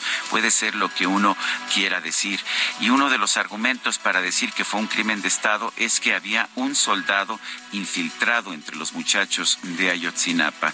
Pero esto no significa, me parece, que la Secretaría de la Defensa Nacional haya participado en el secuestro y ejecución de los estudiantes de Ayotzinapa y ciertamente no vemos una conspiración que haya venido, por ejemplo, de la presidencia de la República con órdenes de secuestrar y de ejecutar a los estudiantes de Ayotzinapa. Estamos viendo más bien un ejemplo típico por medio del cual un grupo delincuente, Guerreros Unidos, estaba aliado con un gobierno municipal, el de José Luis Abarca, que era eh, presidente municipal por el partido que era entonces el PRD, pero que hoy es Morena. Me parece que deberíamos estar buscando eliminar las descalificaciones políticas o las definiciones que tienen precisamente propósitos políticos. De nada sirve decir si esto es un crimen de Estado o no es un crimen de Estado. Lo que sí podemos decir es que la información que se dio a conocer en su momento, que narró Alejandro Solalín, del padre Acerca de la ejecución de los muchachos, pues sigue siendo la única que tenemos, la única versión histórica de lo que aconteció allá en Guerrero en esa noche a ciega de septiembre 26 al 27. Yo soy Sergio Sarmiento y lo invito a reflexionar.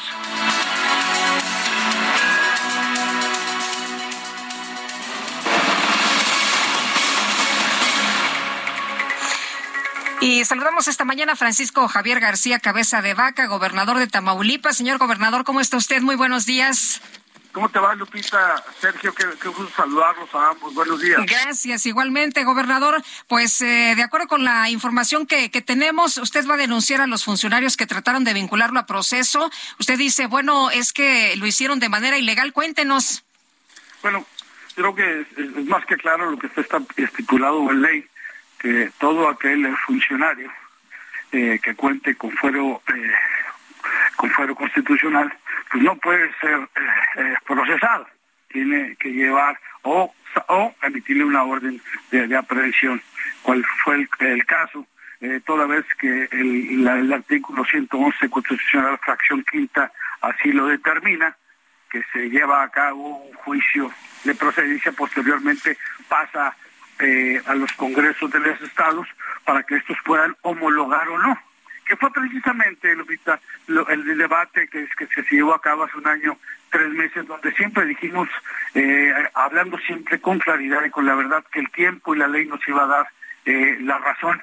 Se presentó una controversia constitucional, en este caso eh, le dan la razón al Congreso del Estado y para a través de la primera sala la Suprema Corte de Justicia de la Nación y donde eh, le dan la razón al Congreso del Estado, pero paralelo a ello eh, emiten una resolución donde ordenan al juez eh, que eh, elimine la orden de prisión que había llevado a cabo.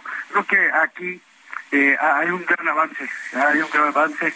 El día 17 de agosto es un día importante para el federalismo, toda vez que fortalece al mismo federalismo, pero yo te pondría un ejemplo.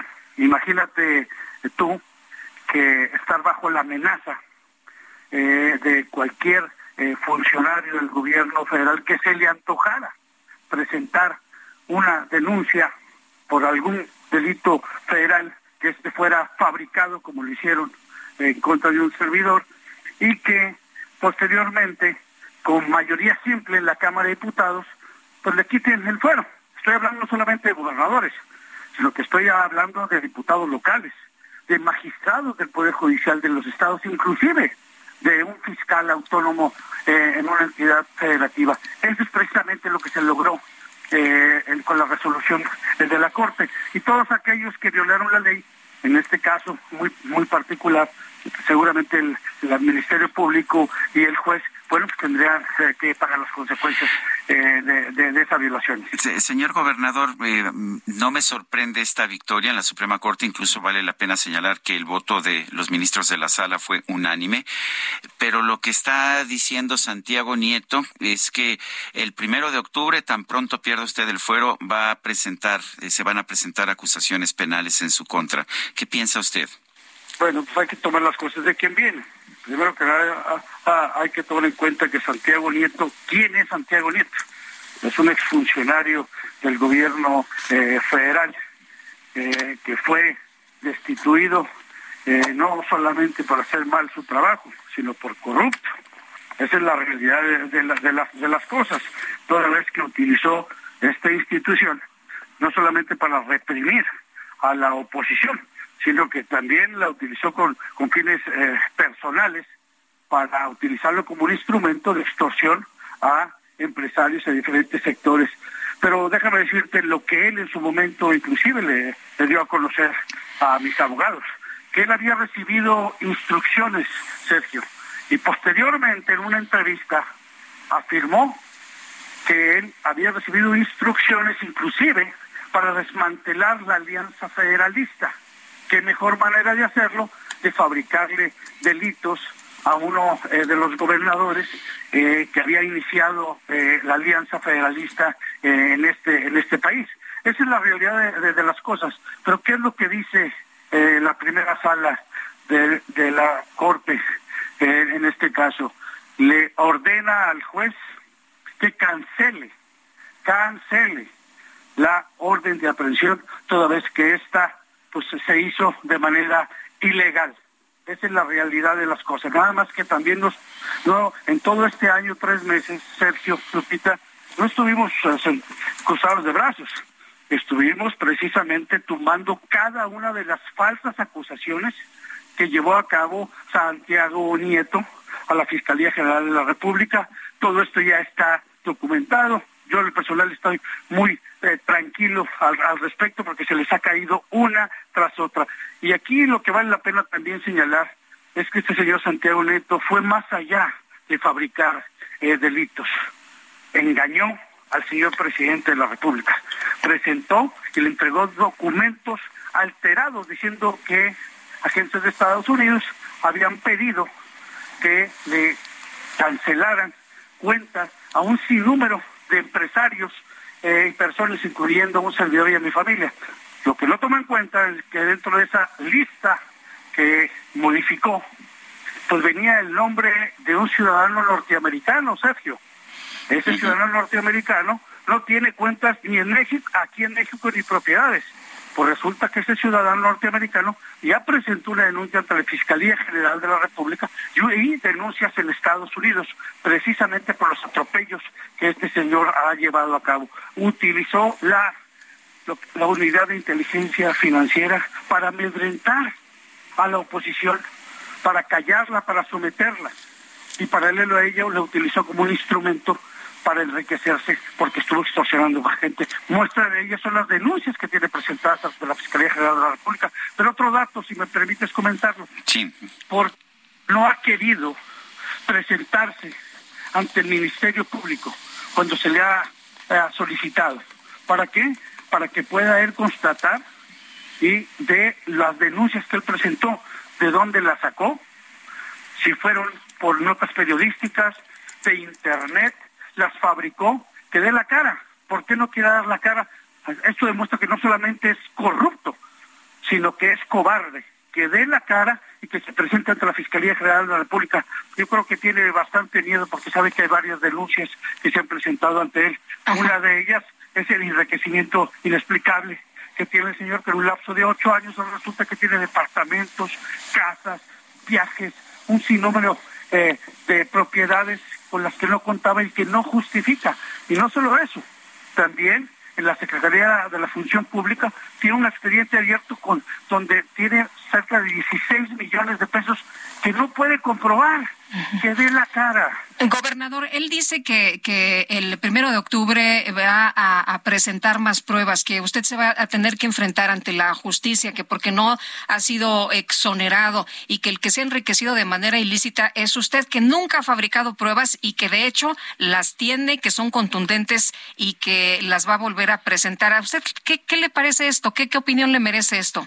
Pues es una medida desesperada, ya quedó evidenciado ante la opinión pública cada vez este señor eh, cada vez le salen más propiedades, está desesperado. ¿Por qué? Porque lo corrieron, Lupita, lo corrieron del gobierno federal y no por esa boda ostentosa que llevó a cabo en Guatemala. No, ese fue el pretexto porque ya le tenían varias investigaciones en torno eh, a su enriquecimiento inexplicable y sobre todo al modus operandi. Y mira, no es que lo diga un servidor, lo diga ustedes o ningún otro comunicador o periodista. Lo dijo el actual titular de la UIF. Y dijo que la unidad de inteligencia financiera no estaba combatiendo la corrupción, sino que era parte de ella. Eh, eh, gobernador, ¿tiene usted temor de que se le vayan a lanzar encima el primero de octubre? Bueno, ya uno ya puede esperar de todo, pero yo creo que el, temor que realmente debe de tener Sergio eh, son aquellos eh, que han utilizado recursos de dudosa procedencia, que han actuado de mala fe, que recibieron eh, recursos del crimen organizado para financiar campañas, que aceptaron que les pagaran vuelos eh, de empresas que no fueron reportadas en los procesos electorales, eh, todos aquellos que fueron apoyados y respaldados en un proceso electoral eh, en que en aras de mantener o llegar al poder, pues entregaron lo más sagrado que tenemos los tamaulipecos, que es nuestra seguridad y nuestra libertad. Yo creo que ellos son los que deben estar sumamente preocupados, Sergio y Lupita. en el caso de un servidor, te repito, que estamos tranquilos porque ya demostramos ya demostramos que todas esas acusaciones a las que fuimos eh, sujetos fueron fabricadas, eh, están en el expediente y bueno, es ahí donde confiamos en que las instituciones estarán actuando adecuadamente. Muy bien, pues señor gobernador, muchas gracias por haber tomado nuestra llamada. Muy buenos días. Gracias, gracias a ustedes, Sergio Lupita. Buenos días. Hasta luego. 8 con 45. En Soriana siempre te llevas más. Compra uno y lleve el segundo al 50% de descuento en toda la papelería y hasta un 50% de descuento en computadoras y equipaje escolar. Sí, hasta un 50% de descuento. Soriana, la de todos los mexicanos. Agosto 22, excepto hojas blancas y cuadernos 9 to 5 o back to school. Aplican restricciones. Tenemos en la línea telefónica Santiago Nieto, él fue titular de la Unidad de Inteligencia Financiera, ahora ha estado trabajando con Américo Villarreal, el gobernador electo de Tamaulipas. Santiago Nieto, gracias por tomar nuestra llamada. Mi primera pregunta, ¿cuál es tu opinión sobre la decisión de la Suprema Corte de echar para atrás la orden de aprehensión en contra del gobernador Francisco Javier García Cabeza de Vaca? A ver, muchas gracias, saludos. Buenos días, ¿qué tal? primero, lo que lo que plantearía sería que la Suprema Corte en ningún momento exoneró a Cabeza de Vaca. Eh, lo que señala la Suprema Corte al interpretar el artículo 111 de la Constitución es que cuando la Constitución mexicana dice que se después del desafuero de un gobernador se remitirá el expediente al, al Congreso local para el trámite correspondiente, es que eh, el trámite correspondiente implica un nuevo desafuero a nivel local. Es decir, que la protección constitucional, la inmunidad constitucional, el fuero, como lo conocemos, y un gobernador tiene eh, dos haces, una federal y una local. Eh, nosotros respetamos la decisión de la Suprema Corte de Justicia, pero en ningún momento, bajo ninguna circunstancia, se está exonerando a cabeza de vaca de las conductas cometidas ni siquiera de las conductas que la Fiscalía General de la República eh, utilizó para eh, solicitar la declaración de procedencia, que la sección instructora y la Cámara de Diputados eh, encontraron elementos de y diputadas encontraron elementos para poder eh, quitar la inmunidad constitucional y que finalmente un juez de control eh, libró la orden de aprehensión. En este momento sí se invalida esa orden de aprehensión porque faltaba, en términos de la Suprema Corte, eh, que, que, viniera un desafuero local, pero la posición del gobernador electo, Américo Villarreal, es eh, que no tiene ningún sentido que se pronuncie el Congreso del Estado, que está mayoritariamente integrado por diputados y diputadas afines a cabeza de vaca que por tanto no eh, va a suceder así recuerdo un poco cuando se ordenó por parte del Tribunal Electoral que se sancionara a, eh, por el Congreso del Estado de Oaxaca a Ulises Ruiz, eh, lo que hicieron en el Congreso de Oaxaca fue una ceremonia de desagravio en contra del gobernador y pensamos que eso iba a pasar en este caso. Entonces, eh, la, posición ha sido que pues estamos integrando información. Hay que recordar que la Auditoría Superior de la Federación, en lo que va del sexenio de cabeza de vaca, ha detectado irregularidades por más de 13 mil millones de pesos, el último año 1.100 millones de pesos eh, que no tienen eh, comprobación adecuada y vamos a seguir por ese camino, por el camino pues, de las instituciones jurídicas, de la presentación de nuevas denuncias y eh, pues, en su momento pues para que las autoridades y las instituciones se pronuncien respecto pues, a las ilegalidades cometidas por el señor Cabeza Beca y su equipos. Te quiero preguntar, ¿tendrá que enfrentar entonces a la justicia? O sea, una vez que, pierde el fuero, ¿tendrá que enfrentar a la justicia? ¿Tendrá que estar en la cárcel García Cabeza de Vaca por eso que, que dices? tendrá que enfrentar a la justicia, sí. Eh, hay denuncias por parte de la Unidad de Inteligencia Financiera, también hay denuncias de, particulares en el ámbito federal, tanto en FENDO como en la Fiscalía Especializada de Combate a la, Corrupción, eh, eh, dentro de la Fiscalía General de la República y eh, pues, la posición del gobernador electo es que se lleven tanto a nivel federal como a nivel local eh, las denuncias correspondientes por temas vinculados con corrupción en materia de salud, en materia de energía, en materia. Oye, pero si hay pruebas, si hay pruebas de esto, Santiago. Ah, sí, claro. A ver, perdón, perdón, perdón. Él él ha comentado que, el, que las pruebas fueron fabricadas y no. Hay dos instancias norteamericanas que han enviado información por los canales eh, institucionales a la Unidad de Inteligencia Financiera y es muy sencillo, pues hay que preguntarle a las autoridades norteamericanas sobre ello. Y, eh, y esa eh, información fue utilizada, confirmada con las autoridades financieras del Estado mexicano para la presentación de las denuncias. Y vuelvo a repetir lo mismo, esa información llegó a la sección instructora de la Cámara de Diputados, a la Fiscalía General de la República, al Pleno de la Cámara de Diputados y Diputadas, a algún juez de control que encontraron elementos suficientes con las pruebas que existían sobre el señor.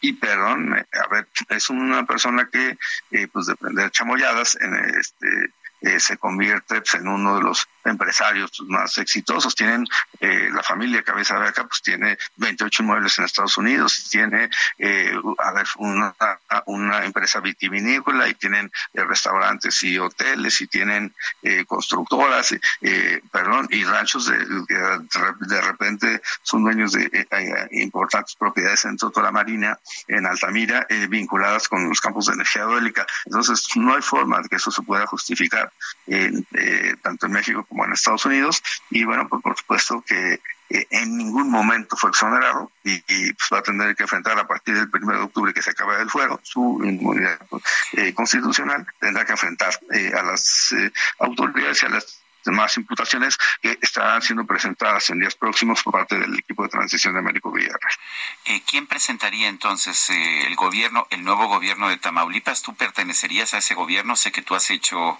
que tú has hecho pues buena parte de la investigación. Este, sí, el, nuevo gobierno lo presentaría a partir del primero de octubre, pero desde la próxima semana el gobernador eh, hará del conocimiento público las denuncias que se presenten contra estas empresas eh, favorecidas durante la administración de cabeza de vaca. Y en lo particular, eh, yo no, yo estaré este, asesorando eh, como lo estoy haciendo también en otras entidades federativas, incluyendo Hidalgo, para poder en integrar las investigaciones y que en su caso las autoridades eh, ministeriales eh, puedan eh, operar y puedan llevar los asuntos de los tribunales. La función de, Américo Villarreal, que ha sido, perdón, atacado, difamado, él y su familia en redes sociales a partir de un esquema pagado por el propio gobierno de Tamaulipas, pues es lo que nos, y, eso me incluye, estamos pues, eh, pensando que es importante que no solamente la sociedad del país conozca cómo, en el caso de Campeche, eh, la gobernadora Laira Sansores lo ha hecho, en particular con el, ex exgobernador y actual diputado, sino también nosotros tendremos que hacer esta misma posición respecto a Cabeza de Vaca y sus colaboradores cercanos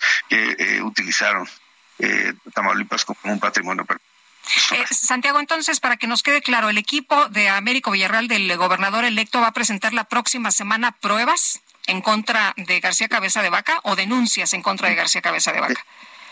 Denuncias acompañadas con pruebas para que puedan tener una viabilidad eh, jurídica y eh, por supuesto mientras eh, más vayamos este, avanzando hay que decir lo que hemos encontrado respaldo en funcionarios públicos del gobierno de Tamaulipas actual que han dado la información han entregado información respecto a, distintas irregularidades pues, sencillamente porque ven que esto este régimen personal y patrimonial eh, de cabeza para acá está llegando a su fin.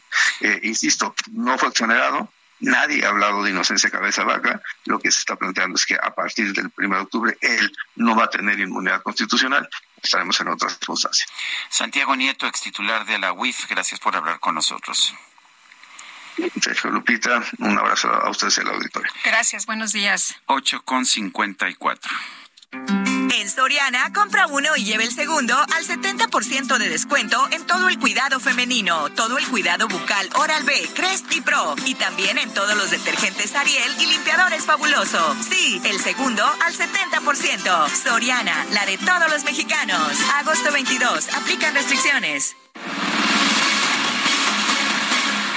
Bueno, pues hemos hecho como siempre tratamos de hacer, le hemos traído todos los puntos de vista. Hablamos con Javier Lozano, quien está asesorando jurídicamente al ex al gobernador actual García Cabeza de Vaca. Tuvimos al propio gobernador, tenemos a Santiago Nieto que está encabezando pues las acusaciones en contra del gobernador de Tamaulipas. Todos los puntos de vista aquí están. Nuestro número para que nos mande mensajes de WhatsApp es el 55 2010 96 47.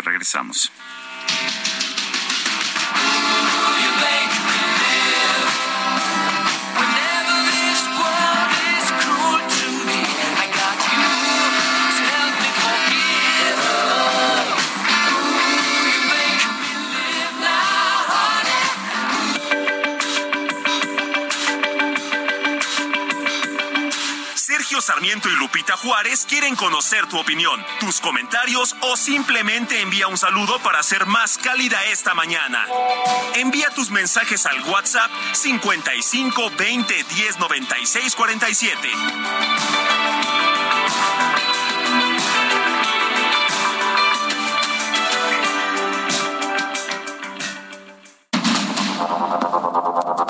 Continuamos con Sergio Sarmiento y Lupita Juárez por el Heraldo Radio.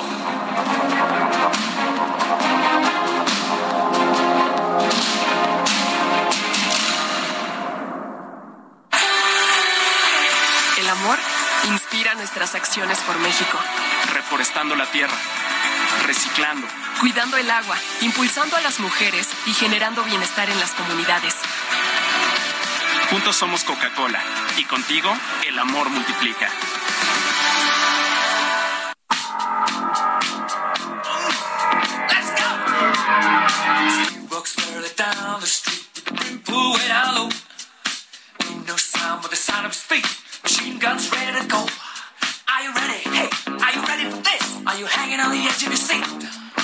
Out of the doorway, the bullets rip to the sound of the beat. Another one bites the dust. Es el miedo al éxito, papi. Bueno, pues no podía dejar de ofrecer su comentario el DJ Kike. Esta, otra clásica del grupo Queen, Another One Bites the Dust, otro que muerde el polvo, otro que pues ahora sí que cae por tierra, así podríamos decirlo. Estamos escuchando música de Queen en el cumpleaños de John Richard Deacon, bajista de la agrupación.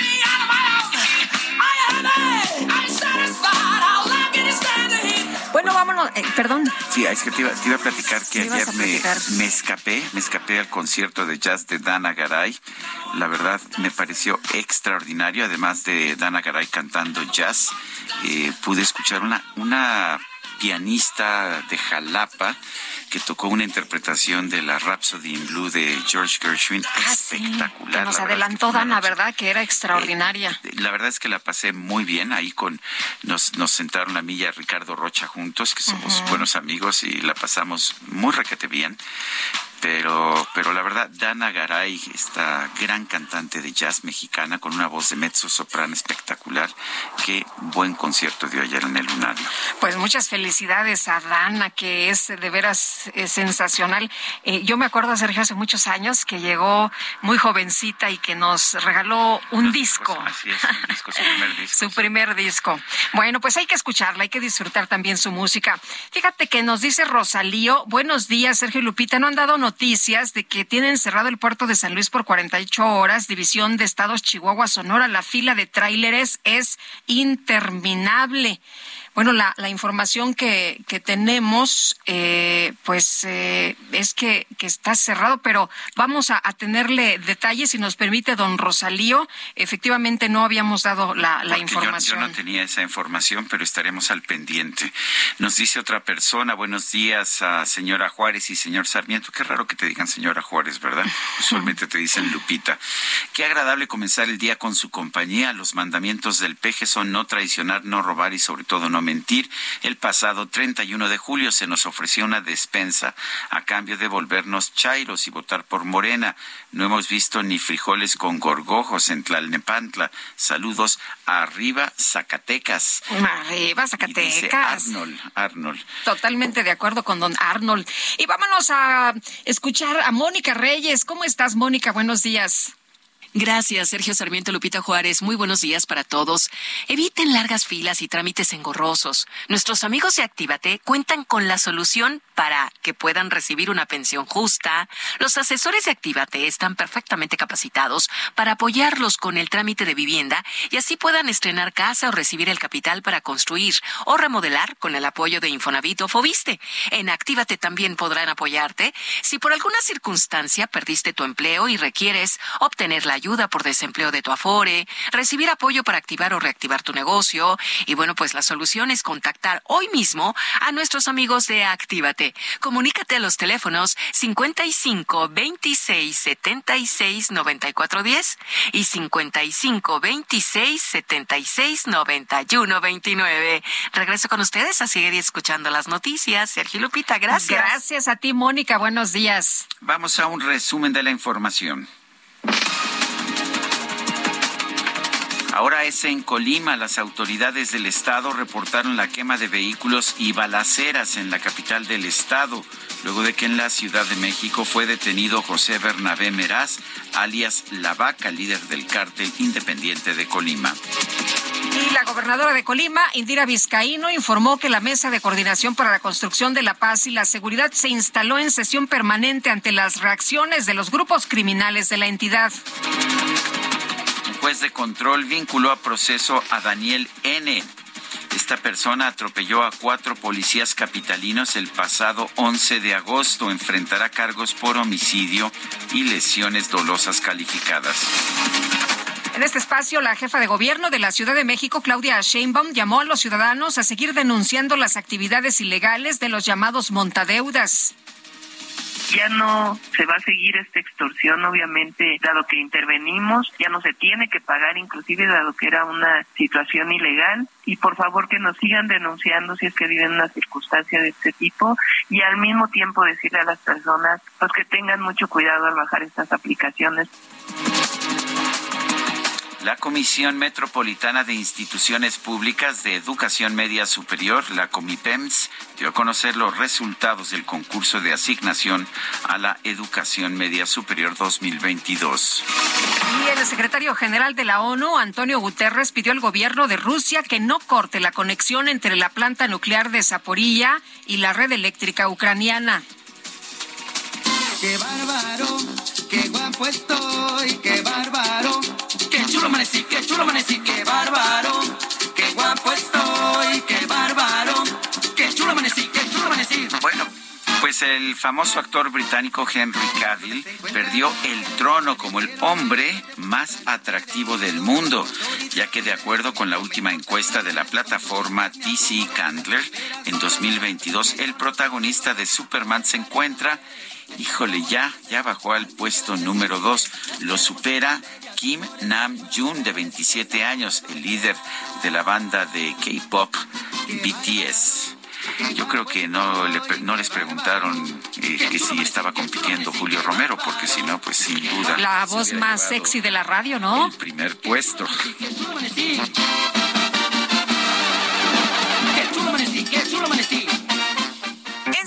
Encuentras la mayor calidad. Lleva cebolla blanca a 14.90 el kilo con 50 puntos. Sí, a solo 14.90 el kilo con 50 puntos. Y costilla de res y cerdo para asar a solo 84.90 el kilo. Soriana, la de todos los mexicanos. agosto 22. Aplican restricciones.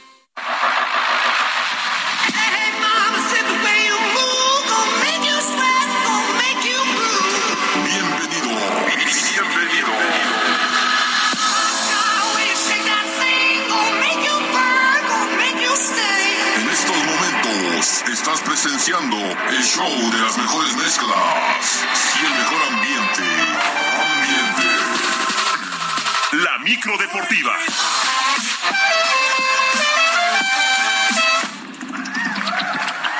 Ah, esa micro deportiva es una verdadera discoteca. Más música de Robert Plant, quien mañana cumple años, ¿eh? ¿Y vas a presentar a quien al hombre más guapo? Bueno, al hombre más guapo, por lo menos de este programa. Julio Romero. ¿Cómo estás? Julio Romero, ¿cómo te va? Muchas gracias, Sergio Lupita. Lejísimos. Tienes tu, tienes tu club de fans, mi querido Julius. Lejísimos de esa, de esa situación. No, no, no, la verdad es que en lo más mínimo, aquí lo único que hacemos es echarla. No es falso, pero se exagera. Exactamente. falso, pero se exagera. Bueno, vámonos rápidamente con la información este viernes, porque más tenemos invitado de lujo. Bueno, el atacante mexicano Jesús Manuel Tecatito Corona fue operado con éxito de la fractura de peroné y el rompimiento de ligamentos que tuvo en el tobillo. Está o se espera que esté fuera de las canchas entre cuatro y cinco meses. Ya es muy, muy, muy complicada su participación en el Mundial de Qatar. Corona fue operado en el Hospital Fremap allá en Sevilla. Ahí estará internado un par de días. Posteriormente el alta e iniciará su rehabilitación a marchas forzadas, pero insisto, se va, es muy complicado en el mundial. Prácticamente se lo ha perdido ya de manera definitiva. Hay que recordar que el Tecatito se lesionó en un entrenamiento sin golpe de por medio. Mientras tanto, jornada 9, jornada 9 en el torneo de apertura del fútbol mexicano, duelos el día de ayer. El equipo del Santos Laguna derrotó 2 por 1 a León. Vino de atrás el equipo del Santos, anotaciones de Omar Campos y Félix Torres, mientras que los Pumas, los Pumas siguen en caída libre, llevan se han comido 12 goles, 12 goles los Pumas en tres partidos. Se comieron 6 de Barcelona, 3 del América y ayer 3 del San Luis. Lo increíble es que lo, eh, lo ganaban 2 por 0. Andrés Suárez, timonel del cuadro potosino, respiró tranquilo luego de obtener su primera victoria del torneo en casa y aseguró que deben mantener el buen paso en lo que falta de la campaña.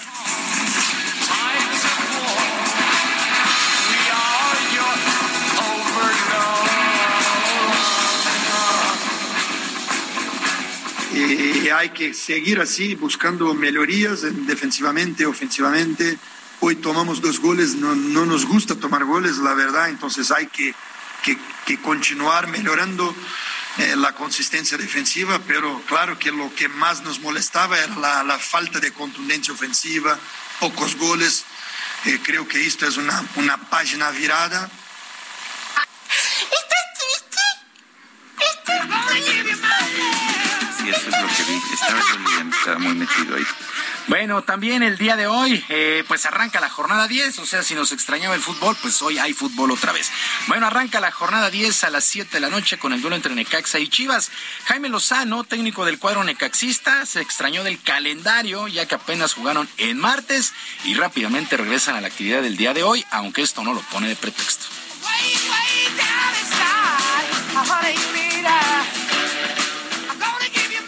Es algo raro, ¿no? Lo que este torneo es muy raro porque en ocasiones nos toca tener un poco más de descanso a nosotros en la jornada anterior doble, ahora nos tenemos muy pocos días, Chivas no juega entre semana, entonces creo que si hay, si hay alguna ventaja, a veces nos toca a nosotros, a veces toca al rival y en este caso eh, por ese lado lo, lo tiene Chivas, ahora en lo anímico, en lo futbolístico creo que a nosotros nos viene siempre bien competir, nos viene siempre bien jugar.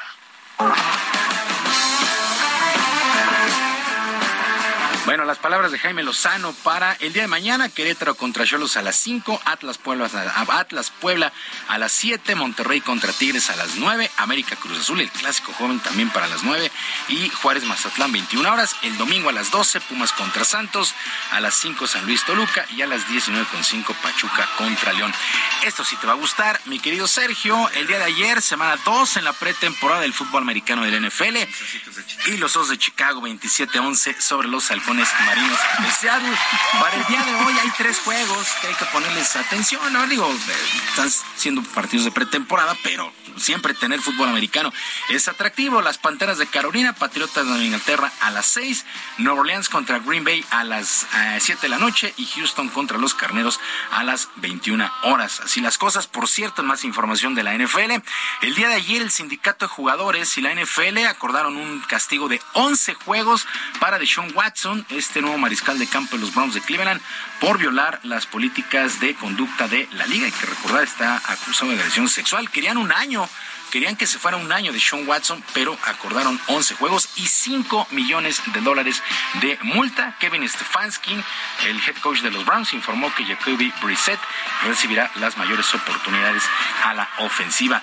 Y ya para despedirnos, el día de hoy arrancan las semifinales de la Liga Mexicana de Béisbol, las semifinales de zona La Norte. Los sultanes de Monterrey estarán enfrentando a los tecolotes de los dos Laredos, mientras que los acereros de Monclova ante los toros de Tijuana. Para el día de mañana arranca la actividad en la zona sur.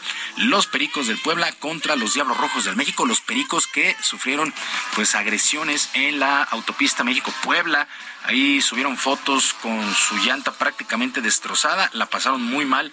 Los Leones de Yucatán, quise decir, los Leones de Yucatán viniendo de Puebla. Eh, los Leones de Yucatán estarán recibiendo a los Tigres de Quintana Roo. Todo esto el día de mañana, sábado, hoy la zona norte. Pues así las cosas, series a ganar cuatro posibles siete duelos. Sergio Lupita, la información deportiva número uno, la punto uno. Muy bien, mi querido Julio, gracias. Ah, no, te quedas, ¿verdad? Te Me quedas, quedo, te quedas. No, nos vamos a quedar porque tenemos, tenemos un invitado de lujo. Claro tenemos sí. a una persona que admiramos de hace muchos años, y me incluyo, de verlo en las transmisiones, sobre todo de fútbol americano y de golf en ESPN. Yo no sabía que había empezado en golf, pero bueno, he estado aprendiendo muchas cosas de su biografía, pero yo lo, lo, lo, lo empecé a ver en los partidos de fútbol americano, aunque no le gusten los ositos de Chicago. Bueno, ¿qué le vamos a hacer? No le gustan los Osos de Chicago, supongo que menos los Browns de Cleveland, John Sutcliffe, bienvenido, bienvenido esta mañana aquí a la cabina de Heraldo. Gracias Julio, Lupita y Sergio, feliz de estar aquí. Este sí, los, los, Bears son un desastre. Eh, lo, hemos sido, lo hemos sido durante mucho tiempo. Mucha consistencia. mucha defensiva durante un tiempo, pero este, pero bueno, no en este momento estoy de acuerdo. Eh, no, somos gran cosa, pero a ver, cuéntanos de tu libro. La verdad es que estoy feliz leyendo tu libro, Trotamundos del Deporte. No es común que un cronista deportivo escriba libros. Este es tu segundo, si no, si no mal recuerdo. Cuéntanos por qué escribes. Fíjate, Sergio que quise hacer un libro en memoria de mi papá. Eh, el reportero de cancha salió en el 2014. Lo quería hacer como para todos esos chavos que estudian periodismo, que dicen, no, yo quiero ser un día reportero de cancha. Nadie creyó en mí. Son esos libros que, y, lo tengo que decir, este Sambor, la familia Slim, de repente Carlos hijo me dijo, John, te vamos a apoyar, sacas un libro lo sacamos, vendimos como 10 mil, nunca me hicieron caso en la editorial y me dijeron, ¿sabes qué? El día que saques otro libro, te vamos a apoyar, Millón. Y ocho años después eh, saco Trotamundos del Deporte. Heriberto, el ex joven Murrieta, me dice así en el programa de radio, el Trotamundos. No sé si está fúrico, pero está feliz que le digo el ex joven, el ex joven, Murrieta. Y el primer libro termina justo antes del Mundial de Brasil. Y aparte es curioso porque a nada estuvo el piojo de tomar la selección antes de Brasil y a nada de tomar la de Qatar, ¿eh? Hace mes y medio el piojo estuvo a nada de ser el técnico de la selección mexicana. Yo creo que hoy se arrepienten, ¿no? Y entonces quise contar historias, anécdotas, por ejemplo, ustedes que les gusta la NFL, cómo me hice brother de Aaron Rodgers, ¿no? El Aaron Rodgers que nadie conoce, que era un chavo especial en las matemáticas, sus papás no tenían con qué pagarle escuela especial, entonces lo mandaban con los abuelitos el fin de semana a aprender matemáticas en Jeopardy, ¿se acuerdan ese programa de Jeopardy? Sí, claro. Entonces, eh, ¿quién es Aaron Rodgers? ¿Por qué se quejó? ¿Por qué le dijo a los Packers, oye, ya estoy harto de que tomen males selecciones, háganme caso un poquito, ¿no? O, o de repente seguir a Tom Brady, todos sus campeonatos, cómo es Tom Brady, o de repente hay atletas que prendes una cámara y cambian.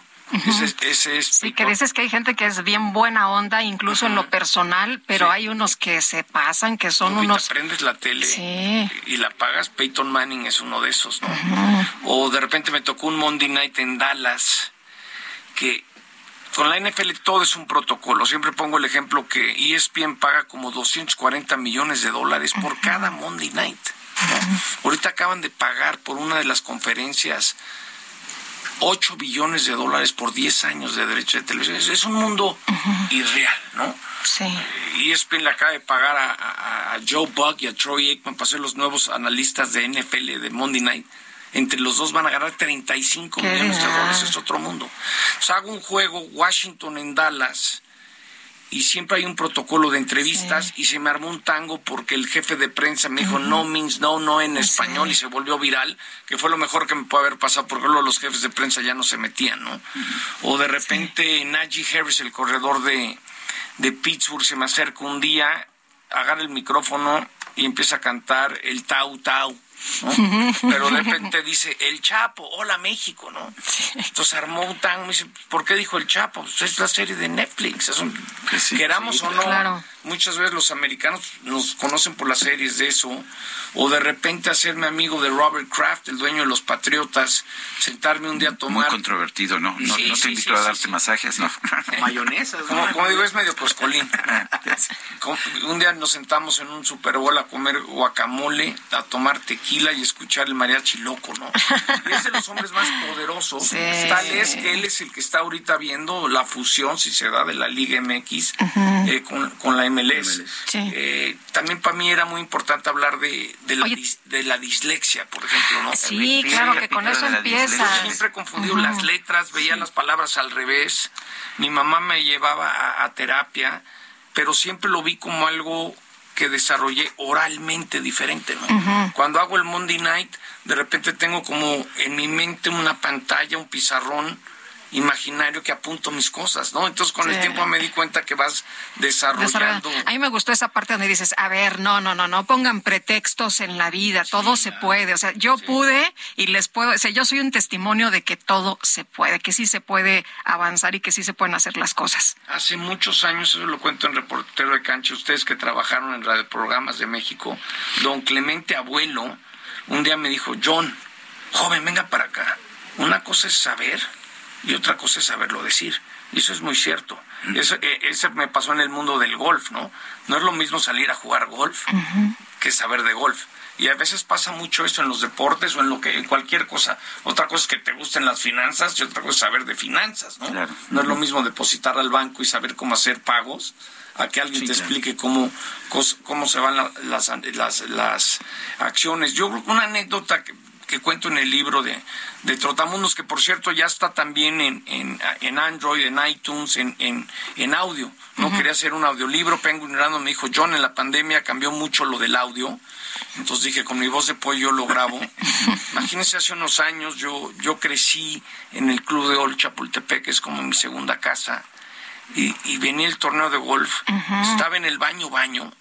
Tenía acceso a los baños por, por la PJ Tour, por un gafete de prensa y sé que alguien estaba al lado de mí, ¿no?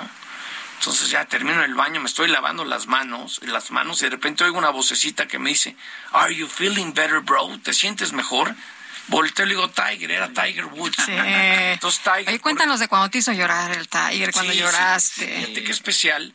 Este mes de marzo fue invitado al Salón de la Fama, ¿no? Entonces Tiger contó muchas historias de, de cómo su papá eh, iba en un campo militar y él no tenía la edad para jugar en un campo militar, entonces lo metían en las tardes y oscurecía y el papá le decía, vamos a jugar hasta que pierdas la pelota en la noche. Entonces así Tiger empezó a aprender la sensibilidad del toque sin, sin ver la pelota. Dice, lo máximo que jugué fue 17 hoyos. Pero algo muy bonito de Tiger fue cuando dice que para él era muy importante jugar los campos privados, ¿no? Country clubs. Iba los sábados, dice, como a los 11, 12 años, eh, me di cuenta que por el color de mi piel no me dejaban entrar a la casa club. Entonces lo único que me importaba era cuál es la salida del uno y cuál es el récord de campo. Y dice que justo en esa edad de 12, 13 años sus papás pidieron un segundo préstamo a la casa para que él empezara a seguir jugando. Y dice, hoy quiero agradecer a Phil Knight, el CEO de Nike, porque como a los 20 años a este jovencito le dio dinero que nunca soñaste. Y se quiebra voltea a ver a la mamá y dice, y lo primero que hice fue pagar ese préstamo. Y de repente entró como robot y empezó a hablar normal. Entonces, eh, yo, yo siempre he pensado que, mira, cuando Tiger vino a México, al Chapultepec, es muy amigo de Nota Bagay, de otro jugador que es de Nuevo México, de las reservaciones indias, y mandó gente, ¿eh? Chequen ese club, cómo es, cómo tratan a la gente, son racistas, son amables. Entonces, yo creo que Tiger...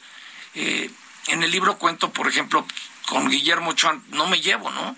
Eh, antes del Mundial de Sudáfrica, el hijo de Javier Aguirre me dijo, mira, John, este, mi papá les está dando a tole con el dedo, este, va a ser el titular el conejo. Entonces yo salí y dije, pues tres semanas antes el conejo abre contra Sudáfrica. Y cuando México jugó un partido en Bélgica contra Italia, iban, venían los, los, los visores del, del Paris Saint Germain a ver a Memo. Pero ¿quién fue el titular? El conejo. Entonces son esas cosas que no necesariamente... ¿Y, por eso no te quiere? Y, de repente tú dices, eh, lo va a mandar Televisa a jugar a, Francia por los derechos de televisión, y esa es parte de tu chamba, ¿no? de, Chicharito, conocí a un Chicharito, explico desde mi punto de vista por qué no va al Mundial yo conocí un chicharito amable, simpático en un aeropuerto en Dallas, recién convocado, le gustaban los Raiders, y, cuento en el libro del fenómeno de, la Louis Vuitton y el Corvette amarillo. Sí, Javier se nos fue a Saturno y es tristísimo, es tristísimo que el máximo goleador en la historia de la selección, que sigue metiendo goles, por su actitud no esté en el mundial, ¿no? Estoy completamente de acuerdo. Y, la falta que nos hace también ahora con lo, de, lo del Tecatito, ¿no? Por supuesto. Eh, el libro se llama Trotamundos del Deporte, John Sutcliffe. Nos tenemos que ir nosotros a una pausa, pero... del ex joven Murrieta. bueno, lo dijo Está en Amazon, Liverpool, Palacio de Hierro, Android, en todos lados. Muchas gracias. Gracias, John. John. Muchas gracias. Vamos a una pausa.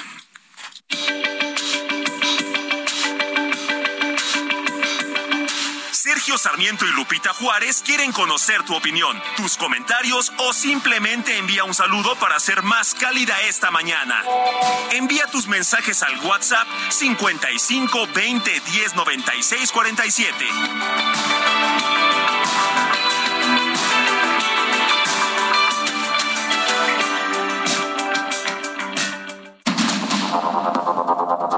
Continuamos con Sergio Sarmiento y Lupita Juárez por el Heraldo Radio.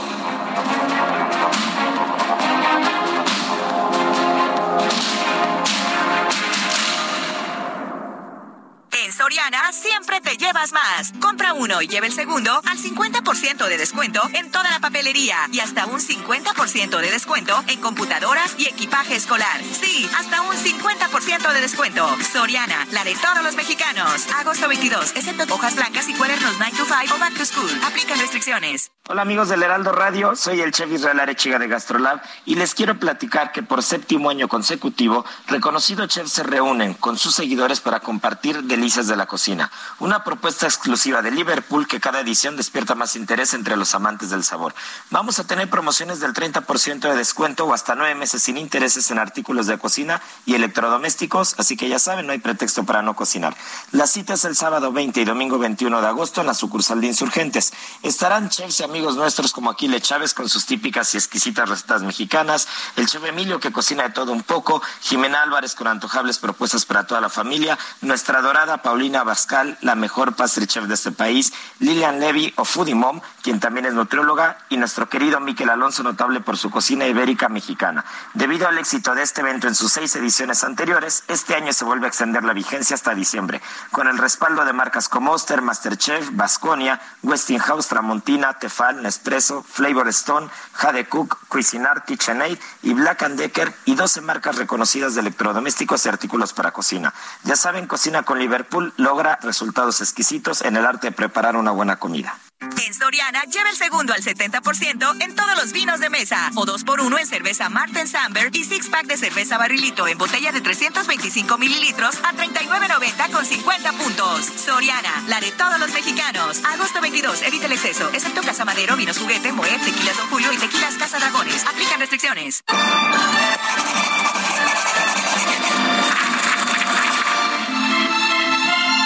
Este viernes de lectura vamos a recordar al escritor estadounidense Ray Bradbury, quien nació el 22 de agosto de 1921 y falleció el 5 de junio del 2012.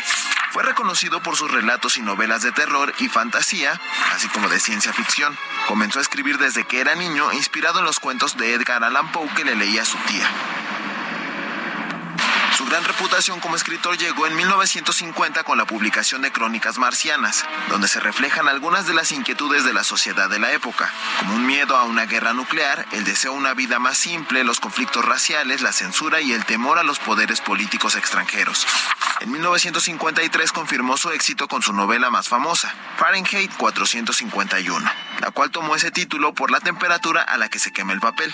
Esta obra presenta una sociedad estadounidense del futuro en la que los libros están prohibidos y hay un grupo de bomberos dedicados a quemar cualquier ejemplar que se encuentren, así como encarcelar a quienes se atrevan a leerlos.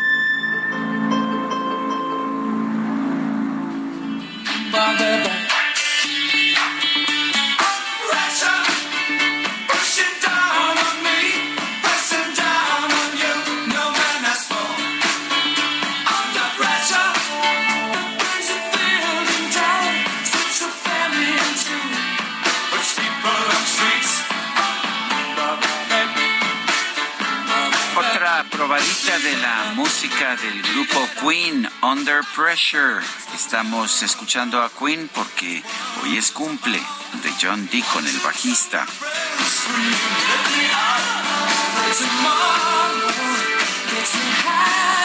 Las nueve con treinta y cuatro minutos.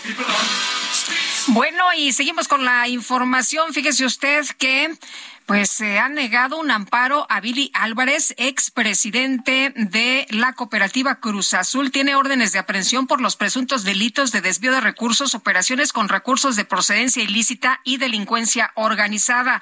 Un tribunal ubicado en la capital del país negó un amparo al expresidente de la cooperativa Cruz Azul, Guillermo Billy Álvarez, el cual fue interpuesto con el propósito de revertir una orden de aprehensión girada por un juez en 2020, hecha a petición de la Fiscalía General de Justicia de la Ciudad de México.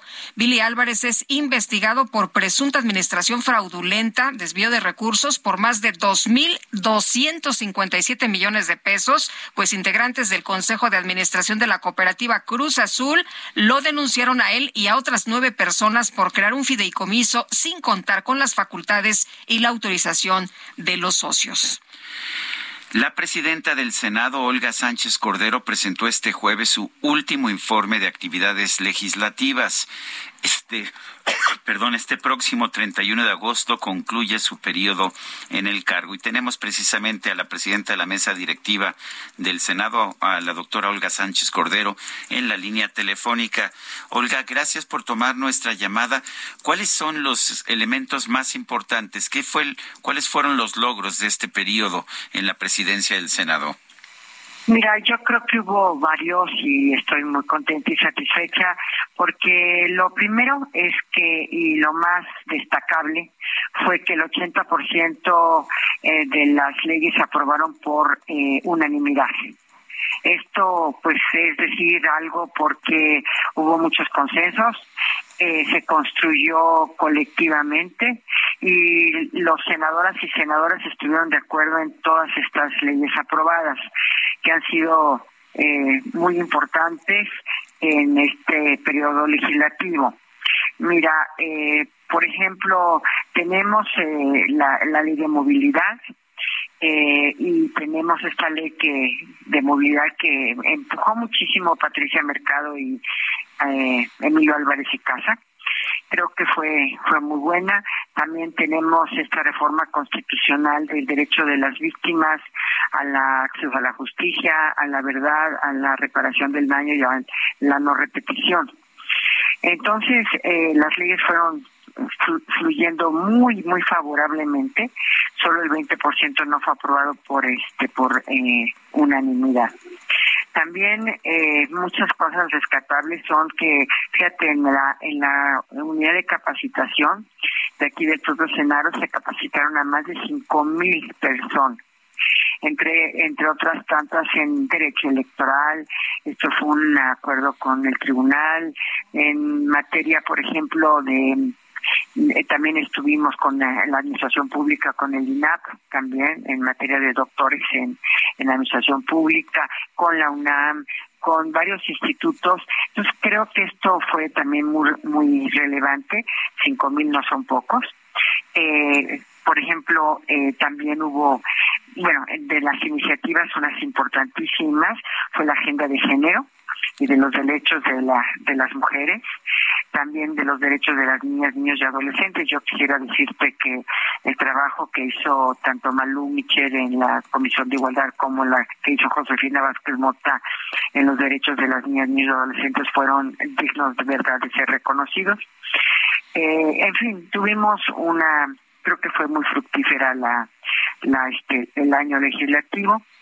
Eh, tuvimos una en materia de política exterior y tuvimos una diplomacia parlamentaria con muchos eh, embajadores, 46 embajadores se recibieron, hubo foros eh, también interesantes de la OEA, de la ONU y también en Estados Unidos fui a representar a México en la Unión Interparlamentaria de Parlamentos del Mundo y ahí pues eh, propusimos en materia de digamos eh, para contrarrestar la desigualdad y después de la pandemia que fue más dramática para las mujeres, propusimos este sistema de cuidados que hace tiempo que estamos trabajando con el Instituto Nacional de las Mujeres, que es una maravilla el sistema de cuidados, mi querido Sergio, y que ojalá se pueda aprobar ya la brevedad posible aquí en la en una ley general, porque es un sistema en el cual las mujeres cuidadoras en sus hogares, se les retribuye por parte del Estado que sean cuidadoras en sus hogares y aparte se les da una capacitación para ver cómo tratan a los niños esta eh, estimulación temprana, eh, eh, cómo pueden llegar a tener eh, el trato con las personas con algún tipo de discapacidad en su casa o adultos mayores también. En fin, eh, esta capacitación más la remuneración del Estado, pues es un ganar-ganar en nuestro en nuestro pensamiento, no es una inversión, no es un gasto, es una inversión. ¿Por qué?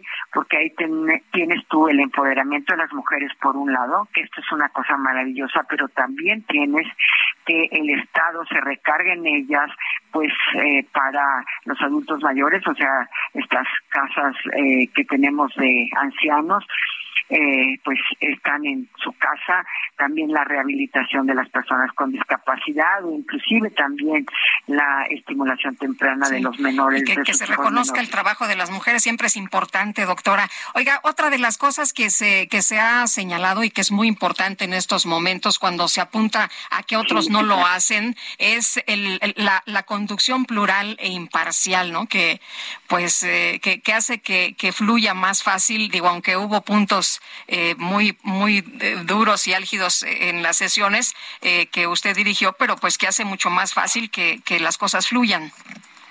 Mira, eh, algunos de Morena me decían que tenía otra visión del Parlamento, en el sentido de que yo le daba la palabra a todos prácticamente y a veces me decían que le daba yo más la palabra a la oposición que a ellos.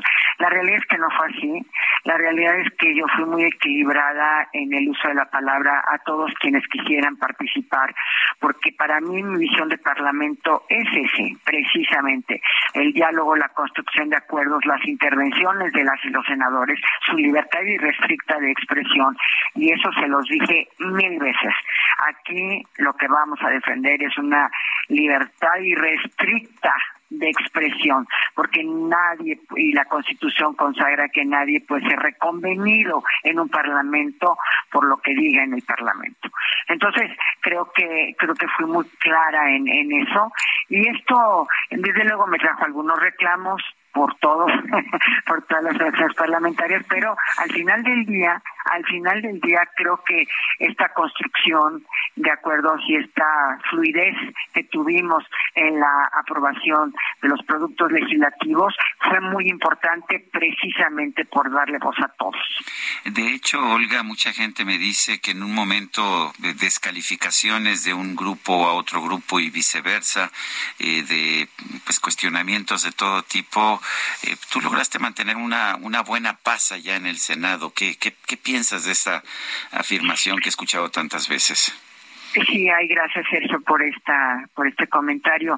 Mira, es que es mi convicción personal. Mi convicción personal es que eh, se puede decir cualquier cosa en el, en el Parlamento, las cuestiones más difíciles, más álgidas o más suaves o más eh, halagadoras para un gobierno o más contestatarias, pero todo dentro de el respeto y cuando hay respeto yo en muchas ocasiones y llamé la atención a poner atención al orador y a que no estuvieran eh, pues manifestando de, de sus lugares eh, con gritos o con este o, con gritos y sombrerazos doctora. Sí a quien estaba haciendo el uso de la palabra porque pues mira yo vengo del pleno de la corte y en el pleno de la corte tú sabes cómo nos manejamos eh, con una gran institucionalidad y un gran respeto a la opinión del otro. Este y así y así en esta institucionalidad que yo traigo en mi formación pues eh, sin duda alguna fue una ventaja para conducir las sesiones del Senado. Doctora qué sigue en, eh, en el sentido de mi, sí usted usted sí sí sí ya sabemos pero usted dígale al auditorio. ya, fue ministra de la corte ya fue secretaria de gobernación ya fue presidenta del senado. Mira, a mí me gustaría, y se los digo con toda sinceridad, es la primera vez en la historia que los senadores pueden eh, optar por una reelección. Entonces, a mí sí me gustaría volver a estar en el Senado por una razón. Bueno, ya en ese momento tendré bastante más años que ahorita, pero este, pero por una razón. Eh, lo que he sentido aquí en el Senado y en los tiempos legislativos es que el tiempo corre rapidísimo y con las intervenciones de las y los senadores pues se alargan a veces mucho las discusiones y las decisiones para aprobar un producto legislativo. Entonces, ¿qué me gustaría? Aterricemos estos productos legislativos que yo he presentado y que yo estoy muy comprometida con ellos. Entonces, no sé si nos dé tiempo en los dos años que faltan, porque te digo esto, el tiempo corre rapidísimo aquí, los tiempos legislativos. Entonces, no, no, no tengo idea de si se puedan concretar todas estas eh, iniciativas y a mí me gustaría pues también tener otro periodo para poder eh, avanzar en estas. Una de las iniciativas que me gustaría comentar con ustedes, si me permite. adelante. Es eh, la que primero presenté en el 2018 de la reforma constitucional 30 para la nacionalidad mexicana de hijos nacidos en el extranjero también, de padres nacidos en el extranjero que hizo de México una nación transterritorial. Esta reforma fue aprobada por unanimidad del Congreso Federal y la unanimidad de todos los congresos locales y tenemos eh, que se publicó en el 2021. Sin embargo, hay algunas disposiciones constitucionales que siguen limitando, por ejemplo, el acceso a cargos públicos de nuestros mexicanos nacidos en el extranjero y la verdad de las cosas es que es discriminatorio y por lo tanto estoy tratando de reforma de la de iniciar un proceso de reforma constitucional en tres o cuatro artículos en donde se se impiden y hay estas barreras para los mexicanos. Hoy somos una nación este, transterritorial, transterritorial. Y si te quiero decir algo, de un día a otro, de un día a otro, publicar esta reforma en el 2021, creo que esta es una de las grandes transformaciones de México. Se hicieron mexicanos 36 millones, 36 millones de mexicanos en el extranjero. Bueno, eh, yo quiero agradecerte, Olga Sánchez Cordero, presidenta de la mesa directiva del Senado, esta conversación. Muchas gracias a ustedes por esta gran oportunidad, mi querido Sergio y Lupita, porque para mí es un placer de verdad entrar con ustedes al aire y comunicarme con ustedes y su auditorio. Muchas gracias. Gracias, doctora. Muy buenos días. Gracias hasta luego. Eh, está Vidulfo Rosales, representante de los padres de familia de Ayotzinapa en la línea telefónica esta mañana. Vidulfo, como siempre, muchas gracias por aceptar nuestra llamada, por platicar con nosotros. Y me gustaría preguntarle sobre esta información que dio a conocer el gobierno federal en la que descarta que los 43 normalistas de Ayotzinapa desaparecidos desde septiembre del 2014 sigan con vida. ¿Qué piensan ustedes de esto? Sí, Lupita, buenos días. Buenos días, Vidulfo. Pues mira, eh, tendríamos que analizar nosotros de manera más exhaustiva el informe. Es un informe voluminoso que tiene varios apartados. Eh, tendríamos que estarlo revisando justamente sobre el tema que apuntas. Eh, ya ponen en el informe, vienen algunos elementos de pruebas que pueden sustentar esta afirmación. Eh, sin embargo, tendríamos que analizar nosotros todos esos, elementos para ver qué tanta objetividad y qué tanta eh, certeza tienen. Ah, varios tienen que ver con temas de carácter científicos que tienen que ser validados. Entonces, tendríamos nosotros que estar verificando todo eso, incluso tener la opinión del grupo interdisciplinario de expertos independientes para después de eso ya poder hacer una valoración y emitir pues una opinión. En términos generales, que cómo, cómo, vieron por lo menos eh, los, las primeras ah, pues las primeras lecturas de este informe de la Comisión para la Verdad y Acceso a la Justicia? Mira, creo que tiene eh, puntos importantes. Eh, definitivamente sí está presentando algún avance el, informe. y bueno, lo que nos deja ver de primera mano es los obstáculos que ha estado implicando eh, de parte de algunas autoridades, por ejemplo, las Fuerzas Armadas, eh, principalmente la, Secretaría de Defensa Nacional y de Marina, eh, la Fiscalía General de la República, que también está representando algunos obstáculos, el CISEN, lo que antes era, este, antes era el CISEN, creo que ahora es el Centro Nacional de Investigación, CNI, Este, estas, digamos, instituciones presentan, de acuerdo al tenor del informe que nos presentan, ahí están presentando algunos obstáculos en la investigación. Eh, Vitulfo, lo que escuchamos ayer ya lo habíamos escuchado en 2014 en las primeras investigaciones que, que, se hicieron y parece que las declaraciones y las cosas no cambian mucho. De hecho, eh, recordaba las declaraciones del padre Solalinde que decía que estos muchachos estaban eh, pues ya muertos y que habían fallecido incluso unos eh, pues eh, los, los habían quemado vivos. Eh, ¿Ustedes encuentran alguna diferencia entre las declaraciones que se hicieron hace casi ocho años y lo que nos están diciendo ahora? Mira, yo creo que sí, hay, hay diferencias, porque era una narrativa la que nos presentaban en la administración anterior, plana, una narrativa de que todos estuvieron de manera conjunta, los detuvieron en un solo lugar y se los llevaron. Creo que ahora hay una explicación mucho más, eh, los hechos de Ayotzinapa son más complejos y creo que se da cuenta ahora en este informe. Fueron distintos escenarios, estuvieron en distintos momentos, los estudiantes nunca estuvieron todos juntos, este y bueno, intervinieron eh, corporaciones policíacas de todos los niveles, incluso la, el ejército mexicano, eh, incluso también intervienen eh, este, autoridades como el Poder Judicial, por ejemplo, en la destrucción de videos, la propia Fiscalía General, la, anterior Procuraduría General de la República, a través de, de Tomás Herón de Lucio, que se presta a manipular algunas escenas del crimen. O sea que, de acuerdo a los datos que salen, habría habido una, un acuerdo con los autores eh, materiales directos con Tomás Herón para eh, arreglar, para limpiar la escena, digamos, para manipular la escena de tal manera que pudiera haber una explicación que encubriera a los responsables. Creo que eso queda ya ahora al tenor de este informe establecido, eh, cosa que antes pues no, no lo había, ¿verdad? Muy bien, pues estaremos atentos a las conclusiones que ustedes eh, revisen con eh, miembros de GIEI y Vidulfo. Muchas gracias por lo pronto por platicar con nosotros. Buenos días. Buenos días, gracias a ustedes. Hasta luego. Hasta luego.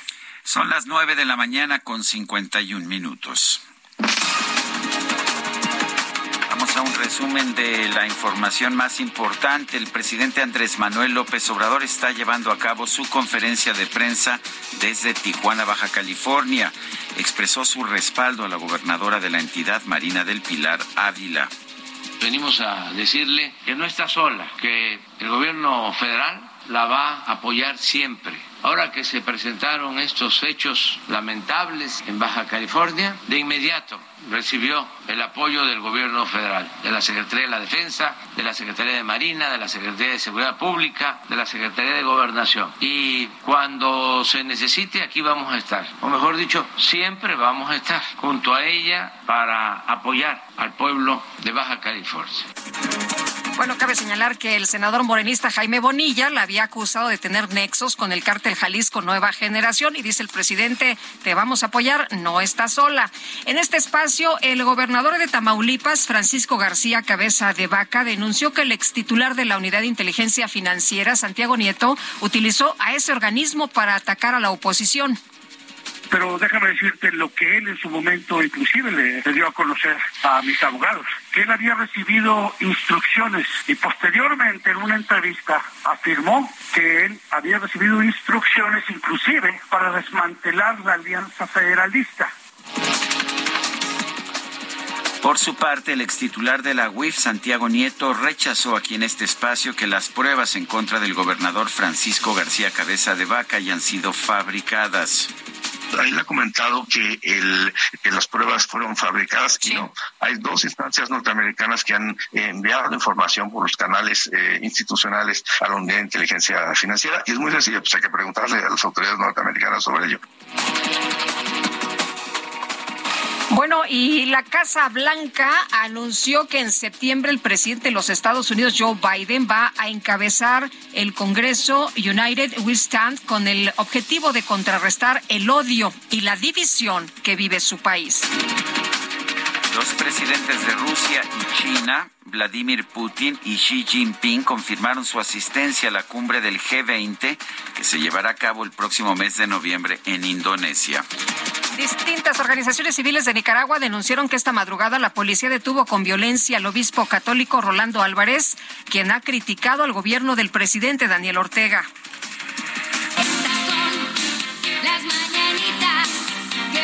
Bueno, pues este jueves se difundieron muchos memes en redes sociales por el cumpleaños número 50 de Alex Huerta del Valle. Se trata del nombre que aparecía en el pasaporte falso que utilizó el exgobernador de Veracruz, Javier Duarte, para huir del país en 2017. En el documento también aparecía una foto del exgobernador con bigote falso. Y se nos acabó el tiempo, Guadalupe. Pues vámonos corriendo, que la, eh, la pasen todos muy bien, que disfruten su fin de semana y el lunes aquí los esperamos a las 7 en Puntacho. Hasta el lunes, gracias de todo corazón.